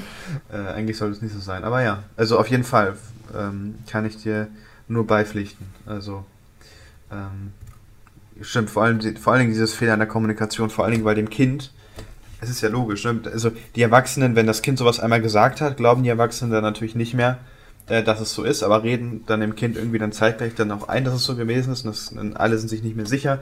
Ähm, ja, sehr, sehr spannendes Ding auf jeden Fall. Ja, ja, das stimmt. Ähm, ähm, ja. Überhaupt, also sollen wir weitermachen, oder? Ja, sehr gerne. ja, überhaupt kein spannendes Ding. Hitmans äh, Bodyguard, Wife, Dingsbums, bla. Zweiter Teil von Killers Bodyguard. ähm, ja, haben wir schon mal drüber gesprochen gehabt vor geraumer Zeit und hatten schon die Befürchtung, dass das eher schwierig wird. Ähm, jo, wurde ziemlich schwierig, eben auch eigentlich aus genau dem Grund, weil, wie heißt sie nochmal, die gute? Äh, genau, Salma Hayek. Salma Hayek hat ganz viel mitgeschrieben, mitgemacht bei diesem Film und also man muss sagen, der erste Teil war halt so genau okay ähm, und der zweite Teil wird halt eben durch sie, finde ich, weil ich ihren Humor einfach nicht mag, ja, äh, weiß ich nicht, muss man nicht gucken. Äh, machen wir lieber weiter. Ähm, ich habe auch noch Gladiator gesehen als Throwback im Kino. Ähm, den hast du ja auch schon gesehen, ne, Gladiator? Ja, vor Jahren mal, ja. Genau, ich, also ich hatte noch nicht gesehen, äh, so für mich das allererste Mal. Ähm, ich muss sagen, ich war ein bisschen enttäuscht, einfach weil ich ein bisschen, also gut, der Film ist halt älter und vielleicht darf man das auch dann nicht so erwarten, weil es halt schon 20 Jahre her ist. Aber ich habe irgendwie so, ich habe jetzt vor geraumer Zeit auch The Last Samurai gesehen, der ja auch nicht so viel älter ist. Ich finde einfach Gladiator, da freut man sich auf die Gladiatorenkämpfe und die waren mir so, also die waren so zerschnitten, dass man da wirklich, da konnte man überhaupt nicht mehr folgen. Also klar ist man dadurch John Wick und ganz viele andere Action-Genre-Vertreter äh, anderes gewöhnt, aber ich, zum Beispiel Last Samurai, der halt eben nicht viel älter ist, hat, finde ich, auch deutlich bessere Kämpfe als Gladiator. Deswegen für mich ist jetzt bei mir der Eindruck geblieben, dass es ein extrem überbewerteter Film ist, der natürlich, also auch im Kino, ne, wenn der Gladiator die Arena betritt ähm, und solche Geschichten, ähm, das, das hat natürlich schon extrem viel Atmosphäre und bringt schon viel mit. Aber irgendwie der Grund, warum ich mir das angucke, waren eigentlich am Ende die Gladiatorenkämpfe, die halt dann überhaupt nicht beeindruckend waren und die Geschichte an sich ist ja dann irgendwo auch recht.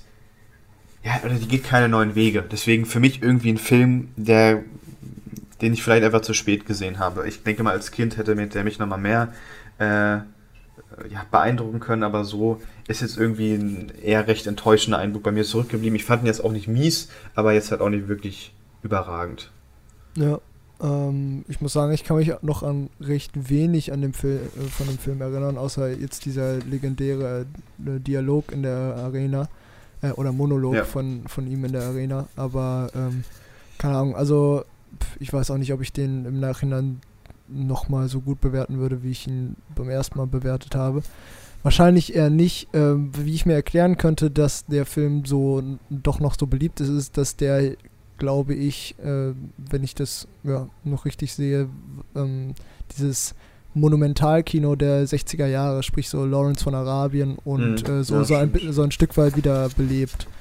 Ähm, ja, ja und die Musik von Hans Zimmer ist ja auch sehr beliebt von dem Film. Ja, das stimmt. Ähm, die auch finde ich so ein bisschen, also wenn, man sagt ja, Hans Zimmer hat sich mehr oder weniger so ein bisschen neu erfunden und habe ich das oft gehört bei Dune. Ich finde aber so, also ne, weil Gladiator natürlich auch in der Wüste spielt und, äh, oder nicht in der Wüste, aber es ist, ich finde so, wenn man von Hans Zimmer einen vergleichbaren Track zu Dune finden müsste, dann wäre es Gladiator. Ja, ich, ich habe den gerade nicht im Ohr, aber ähm, ja, wahrscheinlich. Kann gut sein. Ja. Naja. Ja, was wäre dein nächster Film? Mein nächster Film ist äh, was komplett anderes. Ähm, ein Film, über den ich, äh, glaube ich, in ein paar Podcasts schon äh, quasi gesprochen habe, dass ich Lust auf den habe. Ach ja, stimmt. Äh, Gunda. Gunda ist äh, ein Film über nicht ein, doch äh, ja, über ein Schwein Ganz kurz, warte. Du, du kannst jetzt die Bombenüberleitung machen weil Joaquin Phoenix ja ein Gladiator, oh, ich weiß nicht, ob das mit einer seiner ersten großen Rollen ja. war, aber da spielt er den Bösewicht, das macht auch gut. Und genau, jetzt wieder zu Gunda. Joaquin Phoenix ist äh, unter anderem Produzent von Gunda, genau. Ein, äh, äh, weil Joaquin Phoenix ja ein äh, Mensch ist, der sich sehr für das äh, Tierrecht einsetzt, beziehungsweise einfach ein ja, Mensch, der gegen Gewalt gegen Tiere im Zuge von Fleischverarbeitung oder generell industrieller Verarbeitung von Tierprodukten ist.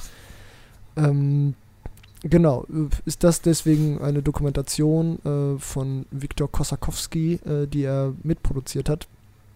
Äh, in Gunda geht es um Gunda, ein Schwein, das zu Anfang des Filmes, äh, glaube ich, 10 oder 12 äh, Ferkel bekommt. Und äh, dieses Leben dieser Ferkel auf dem Bauernhof und auch ein bisschen das Leben anderer Tiere, Kühe und Hühner auf dem Bauernhof, wird dann durch ähm, Schwarz-Weiß-Bilder, äh, ruhige Schwarz-Weiß-Bilder ohne Filmmusik äh, von Viktor Kosakowski begleitet.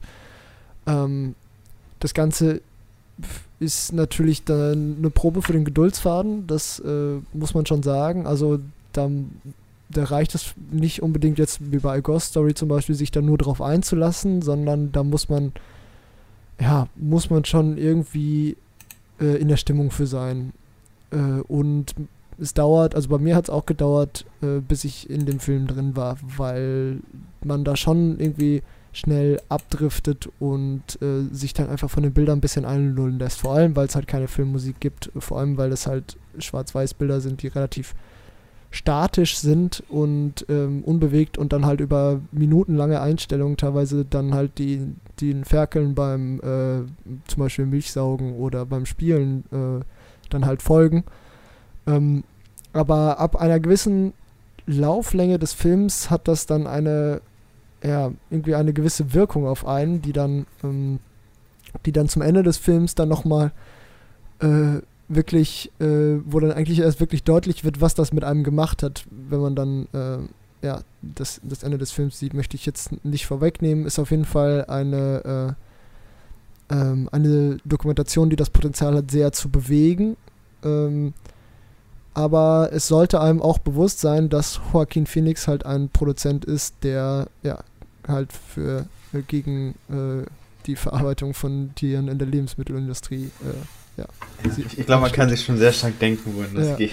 Also ich, äh, ja. ja. komm, also wenn ich den Hint jetzt schon gedroppt habe, ähm, und es, ich meine, es ist auch kein Film, den man jetzt äh, dann dafür guckt, um äh, zu sehen, wie Tiere abtransportiert werden. Also ähm, das äh, ist, man sieht keine Schlachtungsszenen. Äh, der Film ist, äh, also man sieht generell nicht, wie Tiere getötet werden, aber es wird angedeutet und ähm, die, die finale Szene von Gunda, die kann, kann einen wirklich zu Tränen rühren. Das ist wirklich ein, äh, wirklich ein sehr starker Moment. Ich hätte mir aber eigentlich fast gewünscht, dass es äh, nicht mehr in diese Richtung gegangen wäre, weil einfach das Leben der Tiere auf dem Bauernhof zu zeigen und quasi diese Harmonie, weil Menschen haben mit in diesem äh, auf diesem Bauernhof quasi keinen Platz. Es gibt keine einzige Szene, in der ein Mensch auftaucht, bis halt zu dieser Szene, in der, äh, äh, ja, bis, bis auf dann halt am Ende, wenn dann ein Traktor quasi ähm, auf, äh, auf das Gelände fährt und dann äh, ja, die Ferkel mitnimmt.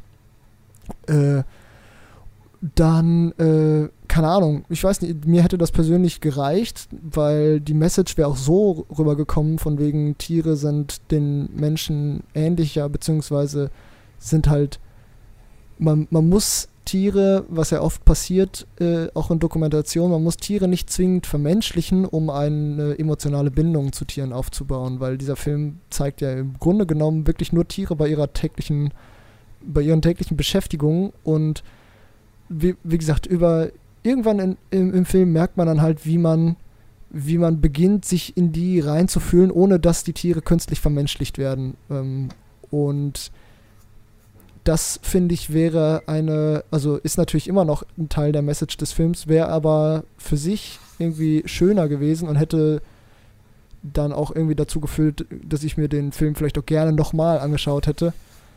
Ähm, also hätte ich persönlich einfach schöner gefunden, als jetzt dann doch noch auf diese Schiene abzudriften, auf die es dann am Ende halt geht. Ja. Aber ich kann verstehen, warum man das machen möchte. Ja, aber wie gesagt, ich finde es halt so einfach ja, ein bisschen unglücklich für mich persönlich. Trotzdem ja. eine Empfehlung, weil die Bilder sind wirklich sehr schön. Ja, ich denke mal, der wird jetzt im Kino nicht mehr laufen, aber vielleicht dann jetzt auch dann irgendwann auf VOD rauskommen. Ähm, ja, dann machen wir mit einem Film weiter, den man sich nicht angucken muss. Äh, ganz kurz, Reminiscence, äh, Film mit Hugh Jackman, Lisa Joy, äh, die Regisseurin, die, äh, ja, oder ein Kopf hinter Westworld, ich glaube, ich habe mich, also das war wirklich ein Film, der hat mir so richtig den Spaß an Film genommen, weil er so, ich habe den halt im Kino gesehen, der war so unfassbar langweilig. Das hatte ich wirklich selten, dass ich nach einer Stunde auf die Uhr geschaut habe und das ist schon ein schlechtes Zeichen bei einem Film. Und mir wirklich gedacht habe, ach du Scheiße, jetzt nochmal eine ganze Stunde. Ähm, und nach dem Film, also das, also das hat mir echt, also ich habe danach, ich hake The Father gleich auch mit ab, weil ich denke, über The Father reden wir nochmal, wenn du ihn gesehen hast und ja. wir können jetzt mit The Father noch ganz kurz das Thema Kinoseele einleiten. Ähm, also der hat mir einmal so ein bisschen The Father, also ich war nach Reminiscence so gelangweilt, das hat mir so richtig, das war, das habe ich so selten, dass ich mir nach dem Kinobesuch denke, so, boah, das hätte echt nicht sein müssen, äh, weil es wirklich so langweilig war. Äh, so, so Reminiscence wäre, finde ich, wenn er eine Stunde gehen würde, so die Idee, finde ich, und die Story, die der hat, reicht einfach für eine Stunde und dann ist es meinetwegen eine Pilotfolge für irgendeine Serie. Dann hätte das funktioniert, aber so als zweistündiger Film, also selbst der Cast ist ja gut mit Hugh Jackman, Rebecca Ferguson und so weiter und so fort, aber ja, weiß nicht, ist irgendwie leider echt, echt nicht gut gewesen. Ähm, und dann danach The Father, das war halt eben an einem Abend, äh, ja, und dann kam bei The Father viel zusammen. Einmal Reminiscence, wodurch ich super gelangweilt war. Ähm, dann muss ich sagen, dass The Father, wenn ihr den in OV gucken könnt, macht das unbedingt. Das ist ein riesen, riesen Unterschied. Äh, also ich finde, es gibt gar nicht, also klar, es gibt Leute, die sagen, OV ist immer besser und wie auch immer. Ich finde, ich gucke auch gerne die äh, Synchro. Ich finde aber bei The Father ist wirklich einer dieser wenigen Filme, wo der OV-Ton nochmal wirklich richtig, richtig wichtig ist, wo er viel, viel mehr gibt, weil halt einfach Anthony Hopkins wirklich richtig abreißt und der Synchronsprecher ist halt nicht Anthony Hopkins. Der kann das zwar gut, aber er kann das nicht so gut wie Anthony Hopkins sprechen und ähm, weil es halt ja auch eben ein Stück weit eine One-Man-Show ist, unbedingt im, im äh, Originalton gucken. Und äh, dann kam eben dazu, dass ich bei The Father einen Kinosaal hatte, der berechnet voll war, was mich irgendwo gefreut hat, weil The Father darf bitte gerne viel besucht werden, weil das wirklich ein guter Film ist. Hat mir aber, weil es ein sehr ruhiger Film ist, irgendwie den Film auch so ein bisschen kaputt gemacht, weil die erste Hälfte des Films hatte ich jemanden hinter mir sitzen, der laut Popcorn gegessen hat. Und bei The Father, das ist kein Popcorn-Film. Da gibt es keine Szenen, wo du Popcorn essen kannst. Jede Szene, wo du Popcorn isst, störst du, oder damit störst du direkt andere Leute, die im Kinosaal sitzen, weil du die sie einfach damit rausreißt. Klar, man kann leise Popcorn essen, aber der Typ, der da hinter mir saß, hat sich halt keine Mühe gegeben, leise zu essen, sondern rumgeraschelt bis, bis zum geht nicht mehr, hat mich rausgerissen und die zweite Hälfte des Films hat dann hinter mir einer angefangen, irgendwie jede Szene zu kommentieren und das ist, wenn du jede, jede drei Minuten irgendeinen Kommentar bekommst, ist es auch, reißt es einen halt auch einfach durchgehend raus. Deswegen, ja, ich werde wahrscheinlich nochmal ins Kino gehen äh, und äh, dann hoffe ich auf einen leeren Saal, der halt weniger aus dem Film reißt.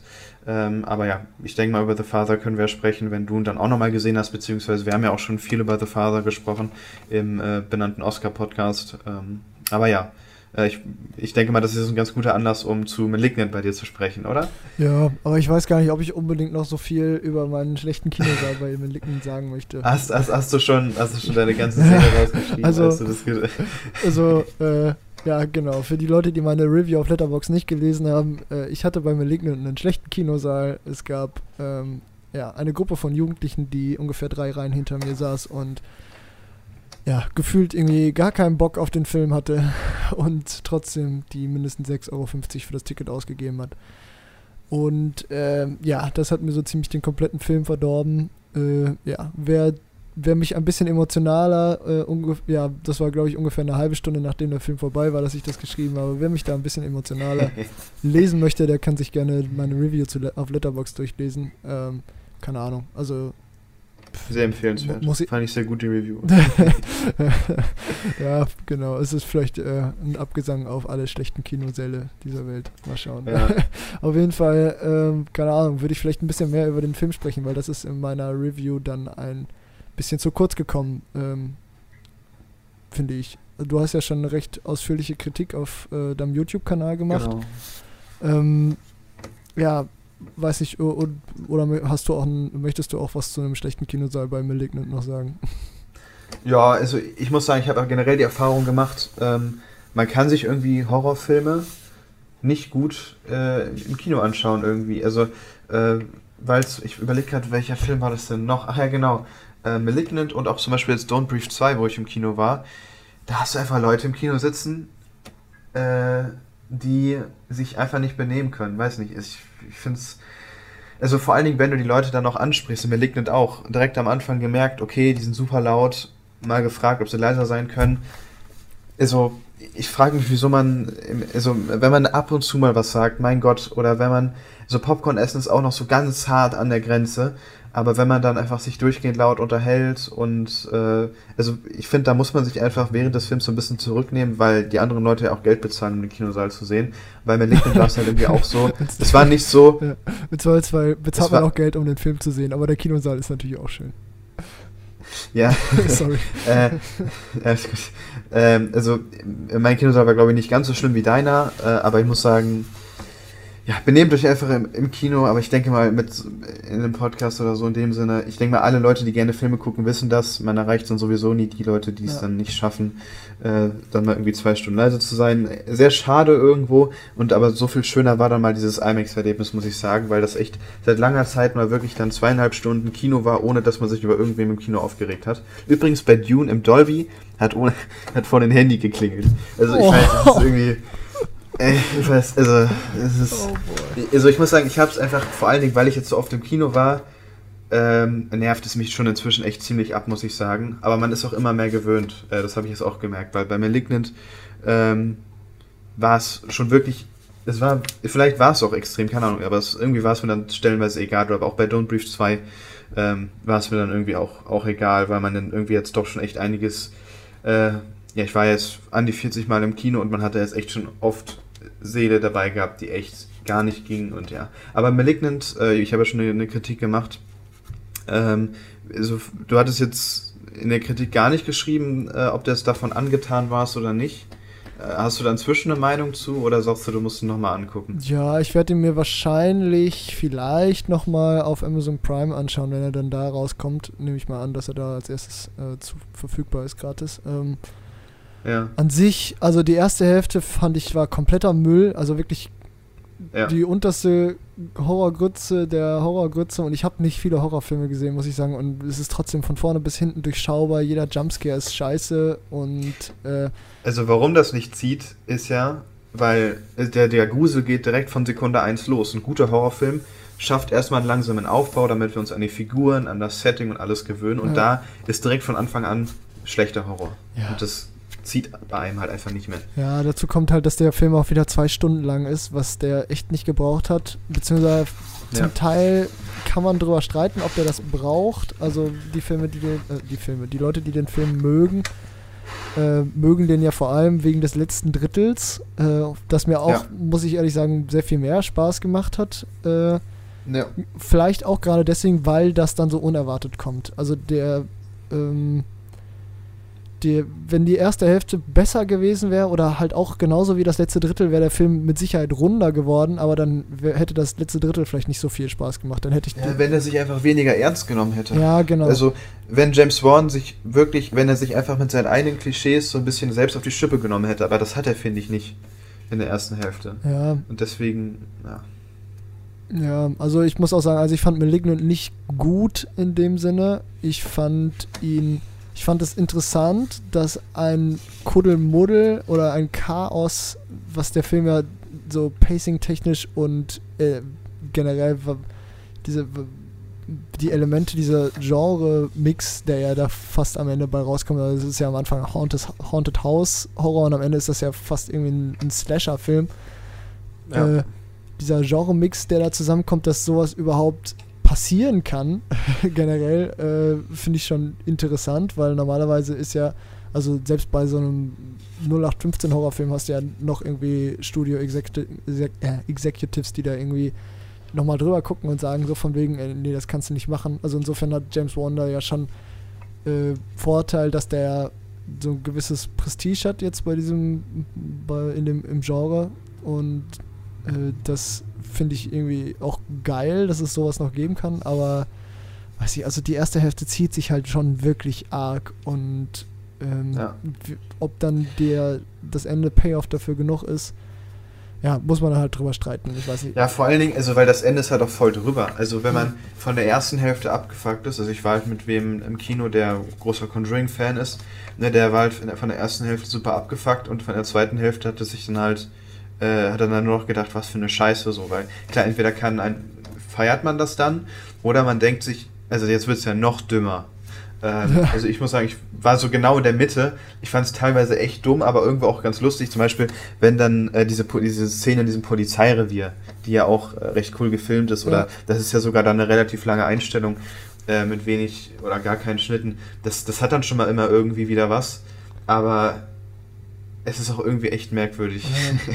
Ja, generell inszenatorisch bricht da teilweise schon durch, dass James Wan jetzt kein kompletter Müllregisseur ist. Also auch in der ersten Hälfte, finde ich, ja, gibt ja. es ja Shots, so zum Beispiel, wo sie einmal durchs Haus geht und dann die Kamera von oben quasi einmal sie durch den gewissermaßen Grundriss des Hauses wandern lässt. Ja, ähm, stimmt. Die fand ich, fand ich auch noch eine recht starke Einstellung, aber ähm, ja, das wiegt halt den Film nicht auf. Ähm, ja, weiß nicht, also das Ende fand ich hat schon Spaß gemacht, vor allem jetzt so auch das Creature-Design am Ende ähm, mit, dem, mit dem Twist, das war irgendwie alles, es ist halt alles so Banane, dass wenn man da, ja. wenn man da, also da kann man wirklich, wie du gesagt hast, kann man entweder nur äh, absolut viel Spaß mit haben oder man denkt sich wirklich, was, was mache ich hier? Und äh, ja, entweder man gehört in die eine Partei oder in die andere Partei. Und um zu wissen, wo man reingehört, muss man den Film sehen. Aber ob man den dann auch im Kino ja, sehen muss, gerade weil ja anscheinend die Gefahr eines ja. schlechten Kinosaals recht groß ist. Ähm, also es ist kein Muss im Kino, äh, denke ich mal, würdest ja. du mir zustimmen. Ähm, kann man auch problemlos dann auf VOD nachholen. Aber ähm, ist auch ein Film, den man sich alleine, um sich dann mal irgendwie eine Meinung dazu zu bilden, so was man jetzt von so einem so einem Ko Konstrukt von Film hält, äh, auf jeden Fall den, den Watch einmal wert.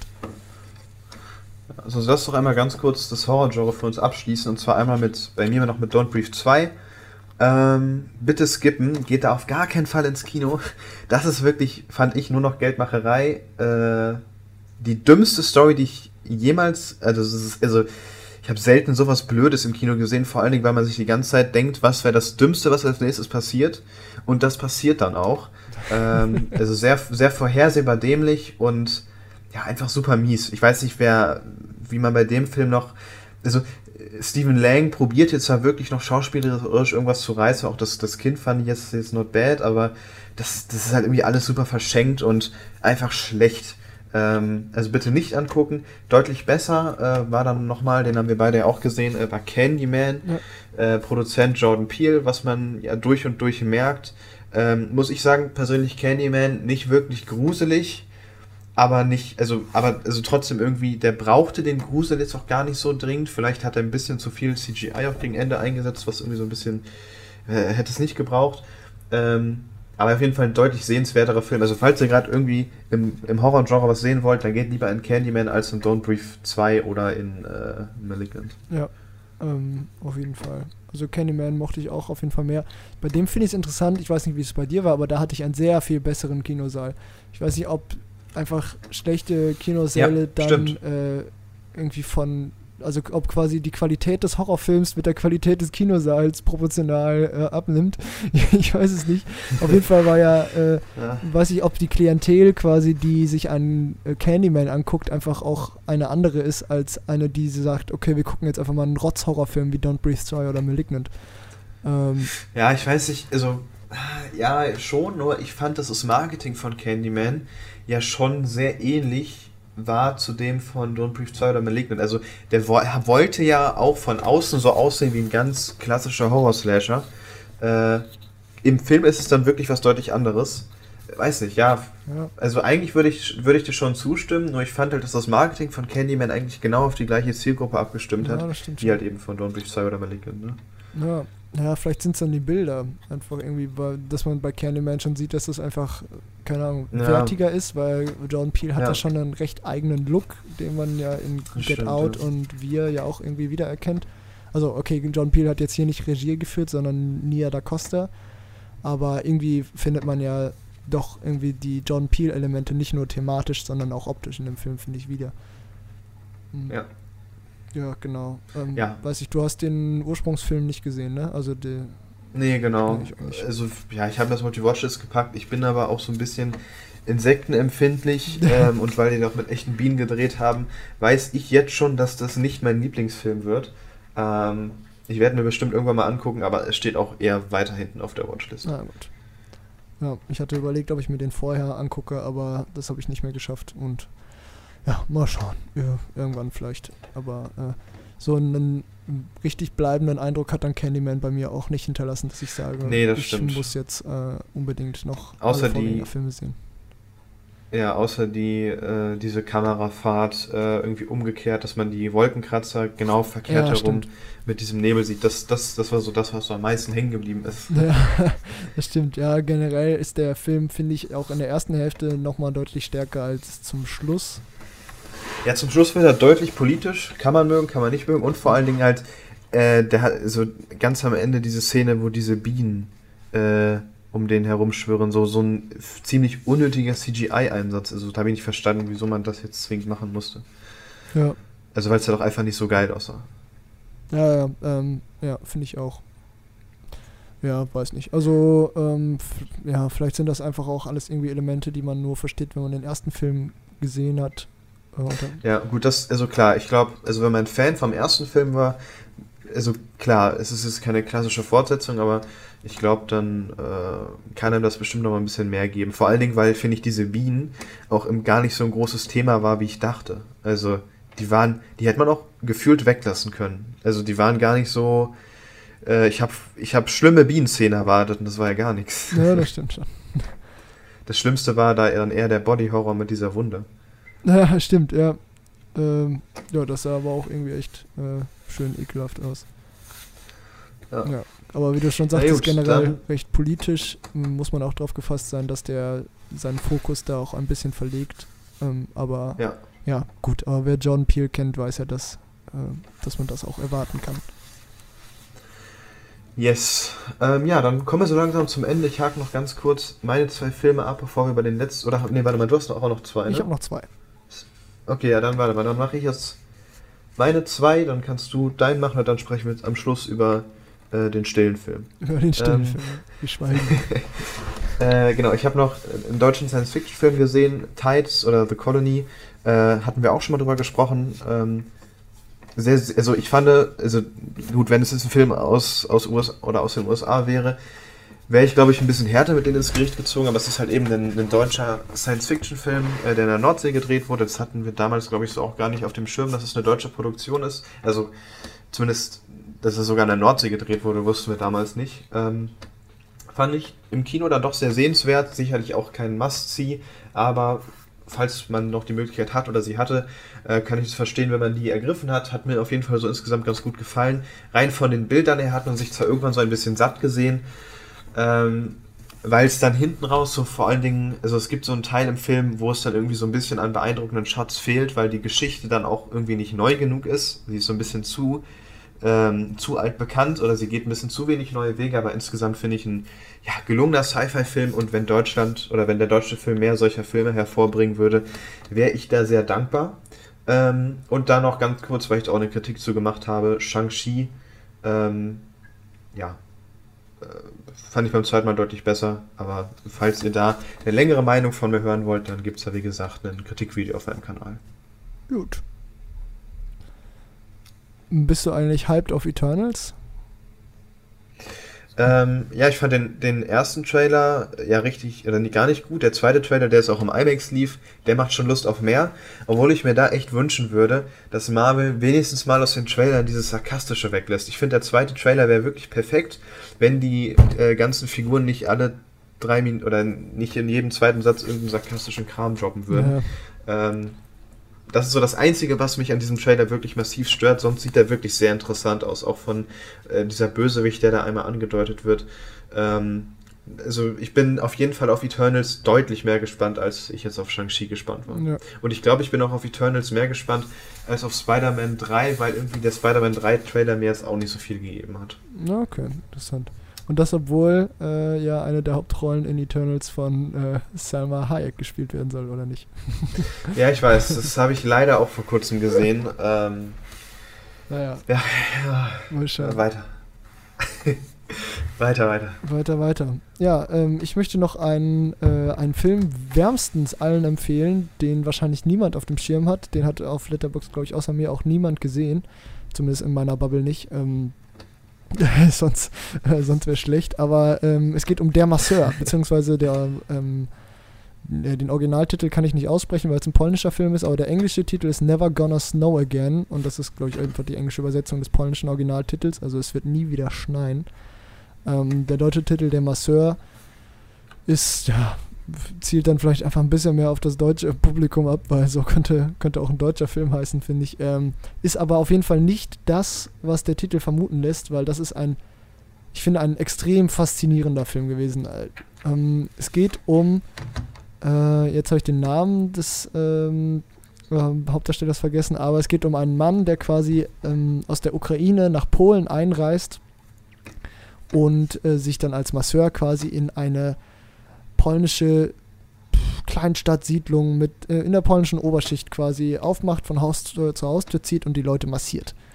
Ähm, und ähm, in dem Zuge erfährt er zahlreiche Dinge oder quasi unterhält sich natürlich auch mit den Leuten, die er massiert und ähm, dadurch, durch das, was die Leute ihm erzählen und durch das Feeling, was dieser Film hat. Er ist so ein sehr schweigsamer Typ und es gibt auch einen äh, Score, der größtenteils aus Max Richter-Songs besteht. Ähm, bekommt er so, eine, so ein ganz seltsames, melancholisch, surreales Feeling. Also ähm, es geht, wie ich, also wie ich auf Wikipedia gelesen habe, so ein bisschen um äh, die polnische Oberschicht, die quasi nach der Besatzung durch die Sowjetunion äh, plötzlich in den Kapitalismus reingerutscht ist quasi und äh, zu sehr plötzlichem Reichtum geworden ist, aber in Gedanken immer noch in diesem ähm, in dieser Sowjetunion quasi verhaftet ist und ähm, jetzt mehr oder weniger zwischen zwei Welten hängt und äh, dadurch in so ein klein bisschen ja, deprimiert ist einfach irgendwie. Also quasi die ähm, ja, die, äh, dieses Hin- und Hergerissensein der polnischen Oberschicht, der, der Superreichen in Polen ähm, und diese existen existenziellen Zweifel. Dadurch wird der Film teilweise sehr ähm, doch schon recht witzig. Also auf Letterbox ist er auch als Komödie eingetragen, was ich jetzt nicht sagen würde, weil diese Witze, die da sind, die sind, sind jetzt keine Schenkelklopfer. Und ich finde auch, dadurch, dass dieser Film so melancholisch ist, äh, sind das auch irgendwie, also ist das Ganze irgendwie mehr so, hat das mehr so einen What the fuck Charakter, weil äh, das sind jetzt keine, ähm, keine One-Liner, die da, ähm, die da gedroppt werden oder irgendwelche anderen Wortspielwitze, sondern einfach dadurch, dass die Leute sich teilweise so komisch verhalten und ähm, manchmal so ganz verquere Dinge sagen, ist, kann, kann, man das lustig finden, aber es, das kann einen auf der anderen Seite auch irgendwie wieder sehr traurig machen. Also dieser Film hat irgendwie das Potenzial, einen irgendwie so zwischen den Stühlen festzuhalten. Parallel ist dieser Masseur allerdings auch ein, ähm, ein eine Art Hypnotiseur, beziehungsweise einer, der, ähm, der in der Nähe von Tschernobyl gelebt hat als Kind oder da aufgewachsen ist und dadurch das wird im Film mehr oder weniger angedeutet, aber nie wirklich erklärt oder auch nie wirklich ausgespielt. Aber er hat so ein bisschen äh, telekinetische Kräfte oder so leicht übersinnliche Kräfte. Ihn umwabert immer so ein bisschen das, dieser Hauch von Mysterium. Dadurch ähm, ja, kriegt dieser Film, was mir persönlich natürlich nochmal äh, sehr gefällt, so einen leichten Mystery-Einschlag, der ihn äh, auf jeden Fall auch recht kryptisch macht, warum dieser Film natürlich jetzt auch ähm, kein, äh, ich sag mal, kein sonderlich massentauglicher Film ist im eigentlichen Sinne, aber durchaus das Potenzial hat, sehr zu faszinieren und lange im Gedächtnis zu bleiben. Also ich finde, mit The Green Knight ist äh, der Masseur dieses Jahr der Film, der mir am längsten im Kopf geblieben ist und ein Film, über den ich auch jetzt noch mittlerweile eine Woche, nachdem ich den im Kino gesehen habe, oder eineinhalb Wochen, ähm, immer noch irgendwo im Kopf herumspukt und wo ich dann immer wieder über Szenen nachdenke und dann mich frage, was, was die jetzt wohl bedeuten und äh, was, die, äh, was die aussagen sollen und was es jetzt in Wirklichkeit mit diesem Masseur oder Hypnotiseur ähm, auf sich hat. Also wirklich ein sehr faszinierender Film, den, von dem irgendwie kaum jemand was mitbekommen hat und den ich auch mehr oder weniger durch Zufall gesehen habe, weil ich irgendwann mal den Trailer gesehen hatte, der mich neugierig gemacht hatte. Der dauert, glaube ich, auch nur so eine Minute. Dann war der Film auf meiner Watchlist und dann irgendwann habe ich gesehen, dass der im Kino läuft und dann bin ich einfach reingegangen und komplett überwältigt worden. Also ich finde, äh, diesen Film sollte man sich ansehen. Das ist auch kein Film, den man im Kino gesehen haben muss. äh, zwinglich. Äh, also kann man auch auf VOD nachholen, zumal der wahrscheinlich auch nicht mehr läuft, wenn der Podcast rauskommt. Aber ähm, wirklich eine sehr warme, äh, ein, ein sehr warmer Geheimtipp von mir, ähm, dieser Film. Okay. Der Masseur. Ja, aber ich jetzt so. Also ich, ich glaube, ich habe den das einzige, den einzigen Berührungspunkt, den ich mit den Filmen hatte, war, glaube ich mal, dass ich den im Cineplex im Programm halt irgendwie gesehen hatte. Aber jetzt so der Masseur, weiß nicht, konnte ich mir jetzt nicht, nichts großartig drunter vorstellen. Ja, der Titel hört sich halt schon ähm, sehr generisch ja. an, finde ich. Also wie so ein 0815 deutsches Drama, finde ich. Irgendwie. Ja, also es hört sich nicht ganz so vielversprechend an, das stimmt, ja. ja. Aber das ist auf jeden Fall was ganz Besonderes. Ja, dann würde ich sagen, schließen wir ab mit dem, mit, oder mit Stillwater, einem Film, den wir auch beide im Kino gesehen haben. Ähm, ein Film mit äh, Matt Damon in der Hauptrolle, äh, von dem man ja, oder ich muss sagen, also ich, gut, man, also der Trailer schürt vielleicht auch so ein bisschen die Erwartung, dass man irgendwie hier so einen, einen Action-Thriller geliefert bekommt oder einen Thriller, der vielleicht so ein bisschen in die Kerbe von Taken oder so in der Richtung einschlägt, ähm, ist aber dann doch im Endeffekt was ganz anderes.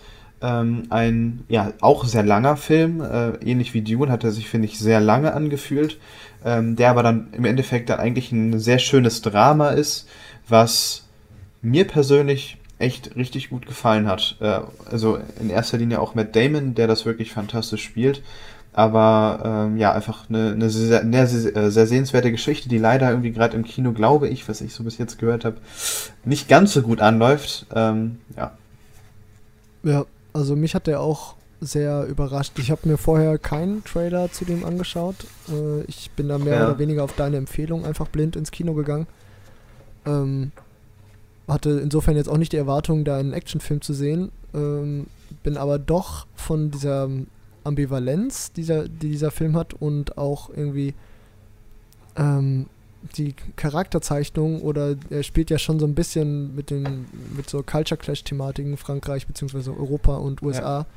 Ja. Ähm, wie warmherzig er damit umgeht und wie viel ähm, Passion der auch für seine Charaktere hat, fand ich schon äh, sehr sehr schön einfach. Und ja.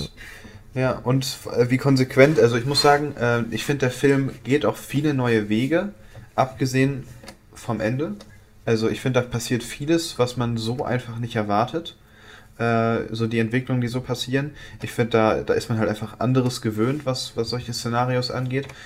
Ähm, das Ende wird dann halt, ja, dann, dann verfällt der Film so ein bisschen in alte Muster sage ich mal, oder in so Muster, die man gewöhnt ist, macht den Film aber irgendwo auch konsequent.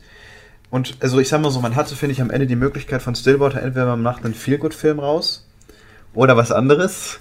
Man hat sich gegen die Feelgood-Variante entschieden. Irgendwo finde ich es schade, irgendwo macht es den Film aber halt auch dann echt nochmal, da hebt ihn nochmal am. Das Ende ist schon, ist schon sehr krass, fand ich. Also ja. ähm, jetzt nicht unbedingt von, vom Spannungsfaktor, ne, weil man denkt die ganze Zeit so, oh nein. Aber ich meine jetzt so vor allen Dingen ähm, so, was mit Damons, mit, mit Damons Figuren am Ende dann einfach so ist. Ja, ähm, ja, das finde ich auch ähm, sehr konsequent gelöst. Im, im Feelgood-Ende hätte mir jetzt persönlich nicht so geschmeckt wäre, beziehungsweise hätte auch gepasst in den Film, aber ähm, weiß nicht, ich fand es jetzt so ein bisschen besser. Ähm, ja, keine Ahnung, aber ansonsten, ich finde, der, der Weg ist eigentlich sehr so das, das Stärkste am Film. Also, ja. Also ja, auf jeden Fall diese, diese ganzen Familienmomente, äh, die der erzeugte, waren echt teilweise so wunderschön. Ähm, hat echt richtig Spaß gemacht. Und wie gesagt, obwohl er sich echt lange angefühlt hat, war auf jeden Fall nicht langweilig. Also bei dem Film habe ich nicht auf die Uhr geguckt. Nee, ähm, aber ja, stimmt, du sagtest schon, man, man äh, spürt die, was sind das, 2 Stunden 20 auch? Äh, ja, irgendwie sowas, äh, genau. Ja, man merkt die man auf merkt jeden Fall. auf jeden Fall, aber ähm, langweilig ist auf gar keinen Fall. Ähm, ja, ich finde vor allem, Matt Damon macht hier einen wirklich sehr guten Job. Ähm, der ja. spielt ja nicht viel in diesem Film, also beziehungsweise äh, er spielt schon viel, aber er macht nicht viel. Und doch äh, fühlt sich der Charakter gerade deswegen wahrscheinlich so extrem authentisch an und ich finde, man kann sich auch sehr gut in den reinfühlen. Ja. Ähm, ja, ist immer schön, wenn es gute Charaktere in Filmen gibt. Das stimmt. Also falls er noch läuft, äh, geht er unbedingt rein, aber ich vermute fast, weil er halt auch nicht so gut angelaufen ist, dass der schon wieder aus den Kinos mehr oder weniger verschwunden ist. Mal schauen. Ähm, aber sonst auf jeden Fall. Das Ding ist halt, ich finde, er hat im Kino wirklich gut funktioniert, weil er auch ne, die Stadionszene, er hat auch Szenen, die im, im Kino dann wirklich auch Spaß machen von der Atmosphäre. Ähm, ist, glaube ich, ein Film, der zu Hause ein bisschen das Potenzial hat, dass man mal ans Handy geht. Ähm, ich weiß nicht, ich glaube, wenn ich den zu Hause angeschaut hätte, wäre ich zwischendurch mal ein bisschen abgedriftet, was dann irgendwie schade ist, weil dann wirken halt diese, diese Familienszenen dann nicht mehr, nicht mehr ganz so sehr äh, mitten im Film. Ähm, aber ja, gut, also mal schauen, das ist vielleicht auch so ein Film, den wir dann relativ schnell dann mal auf Netflix oder Prime sehen. Ja. Gut. Dann, Ja, dann haben wir es doch. Dann haben wir unser Monsterprogramm bewältigt. Zumindest die erste Hälfte. ja, genau. Aber gut, ich, ich glaube, morgen kommen wir ein bisschen schneller durch. Mal schauen. ist wie bei Dune. Ob ein Teil Ähm. 2 kommt, na, wissen wir nicht. Hoffen wir es mal. Ja. Ähm, dann vielen Dank, dass du dir die Zeit genommen hast, Ja, ähm, mit mir hier über die gerne. ganzen Filme zu sprechen. Da lag ja jetzt auch viel auf der Seele, was raus musste. Oh ja, das stimmt. Und ähm, ja, dann hören wir uns in zwei Wochen wieder.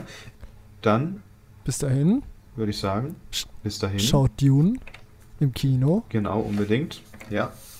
Auch ruhig zweimal. ruhig dreimal. Auch Oder vielleicht auch viermal. und mindestens einmal im IMAX. Genau. Sofern ihr die Möglichkeit habt. Und dann, äh, ja, würde ich sagen, bis dahin und Ciao, ciao. ciao, ciao.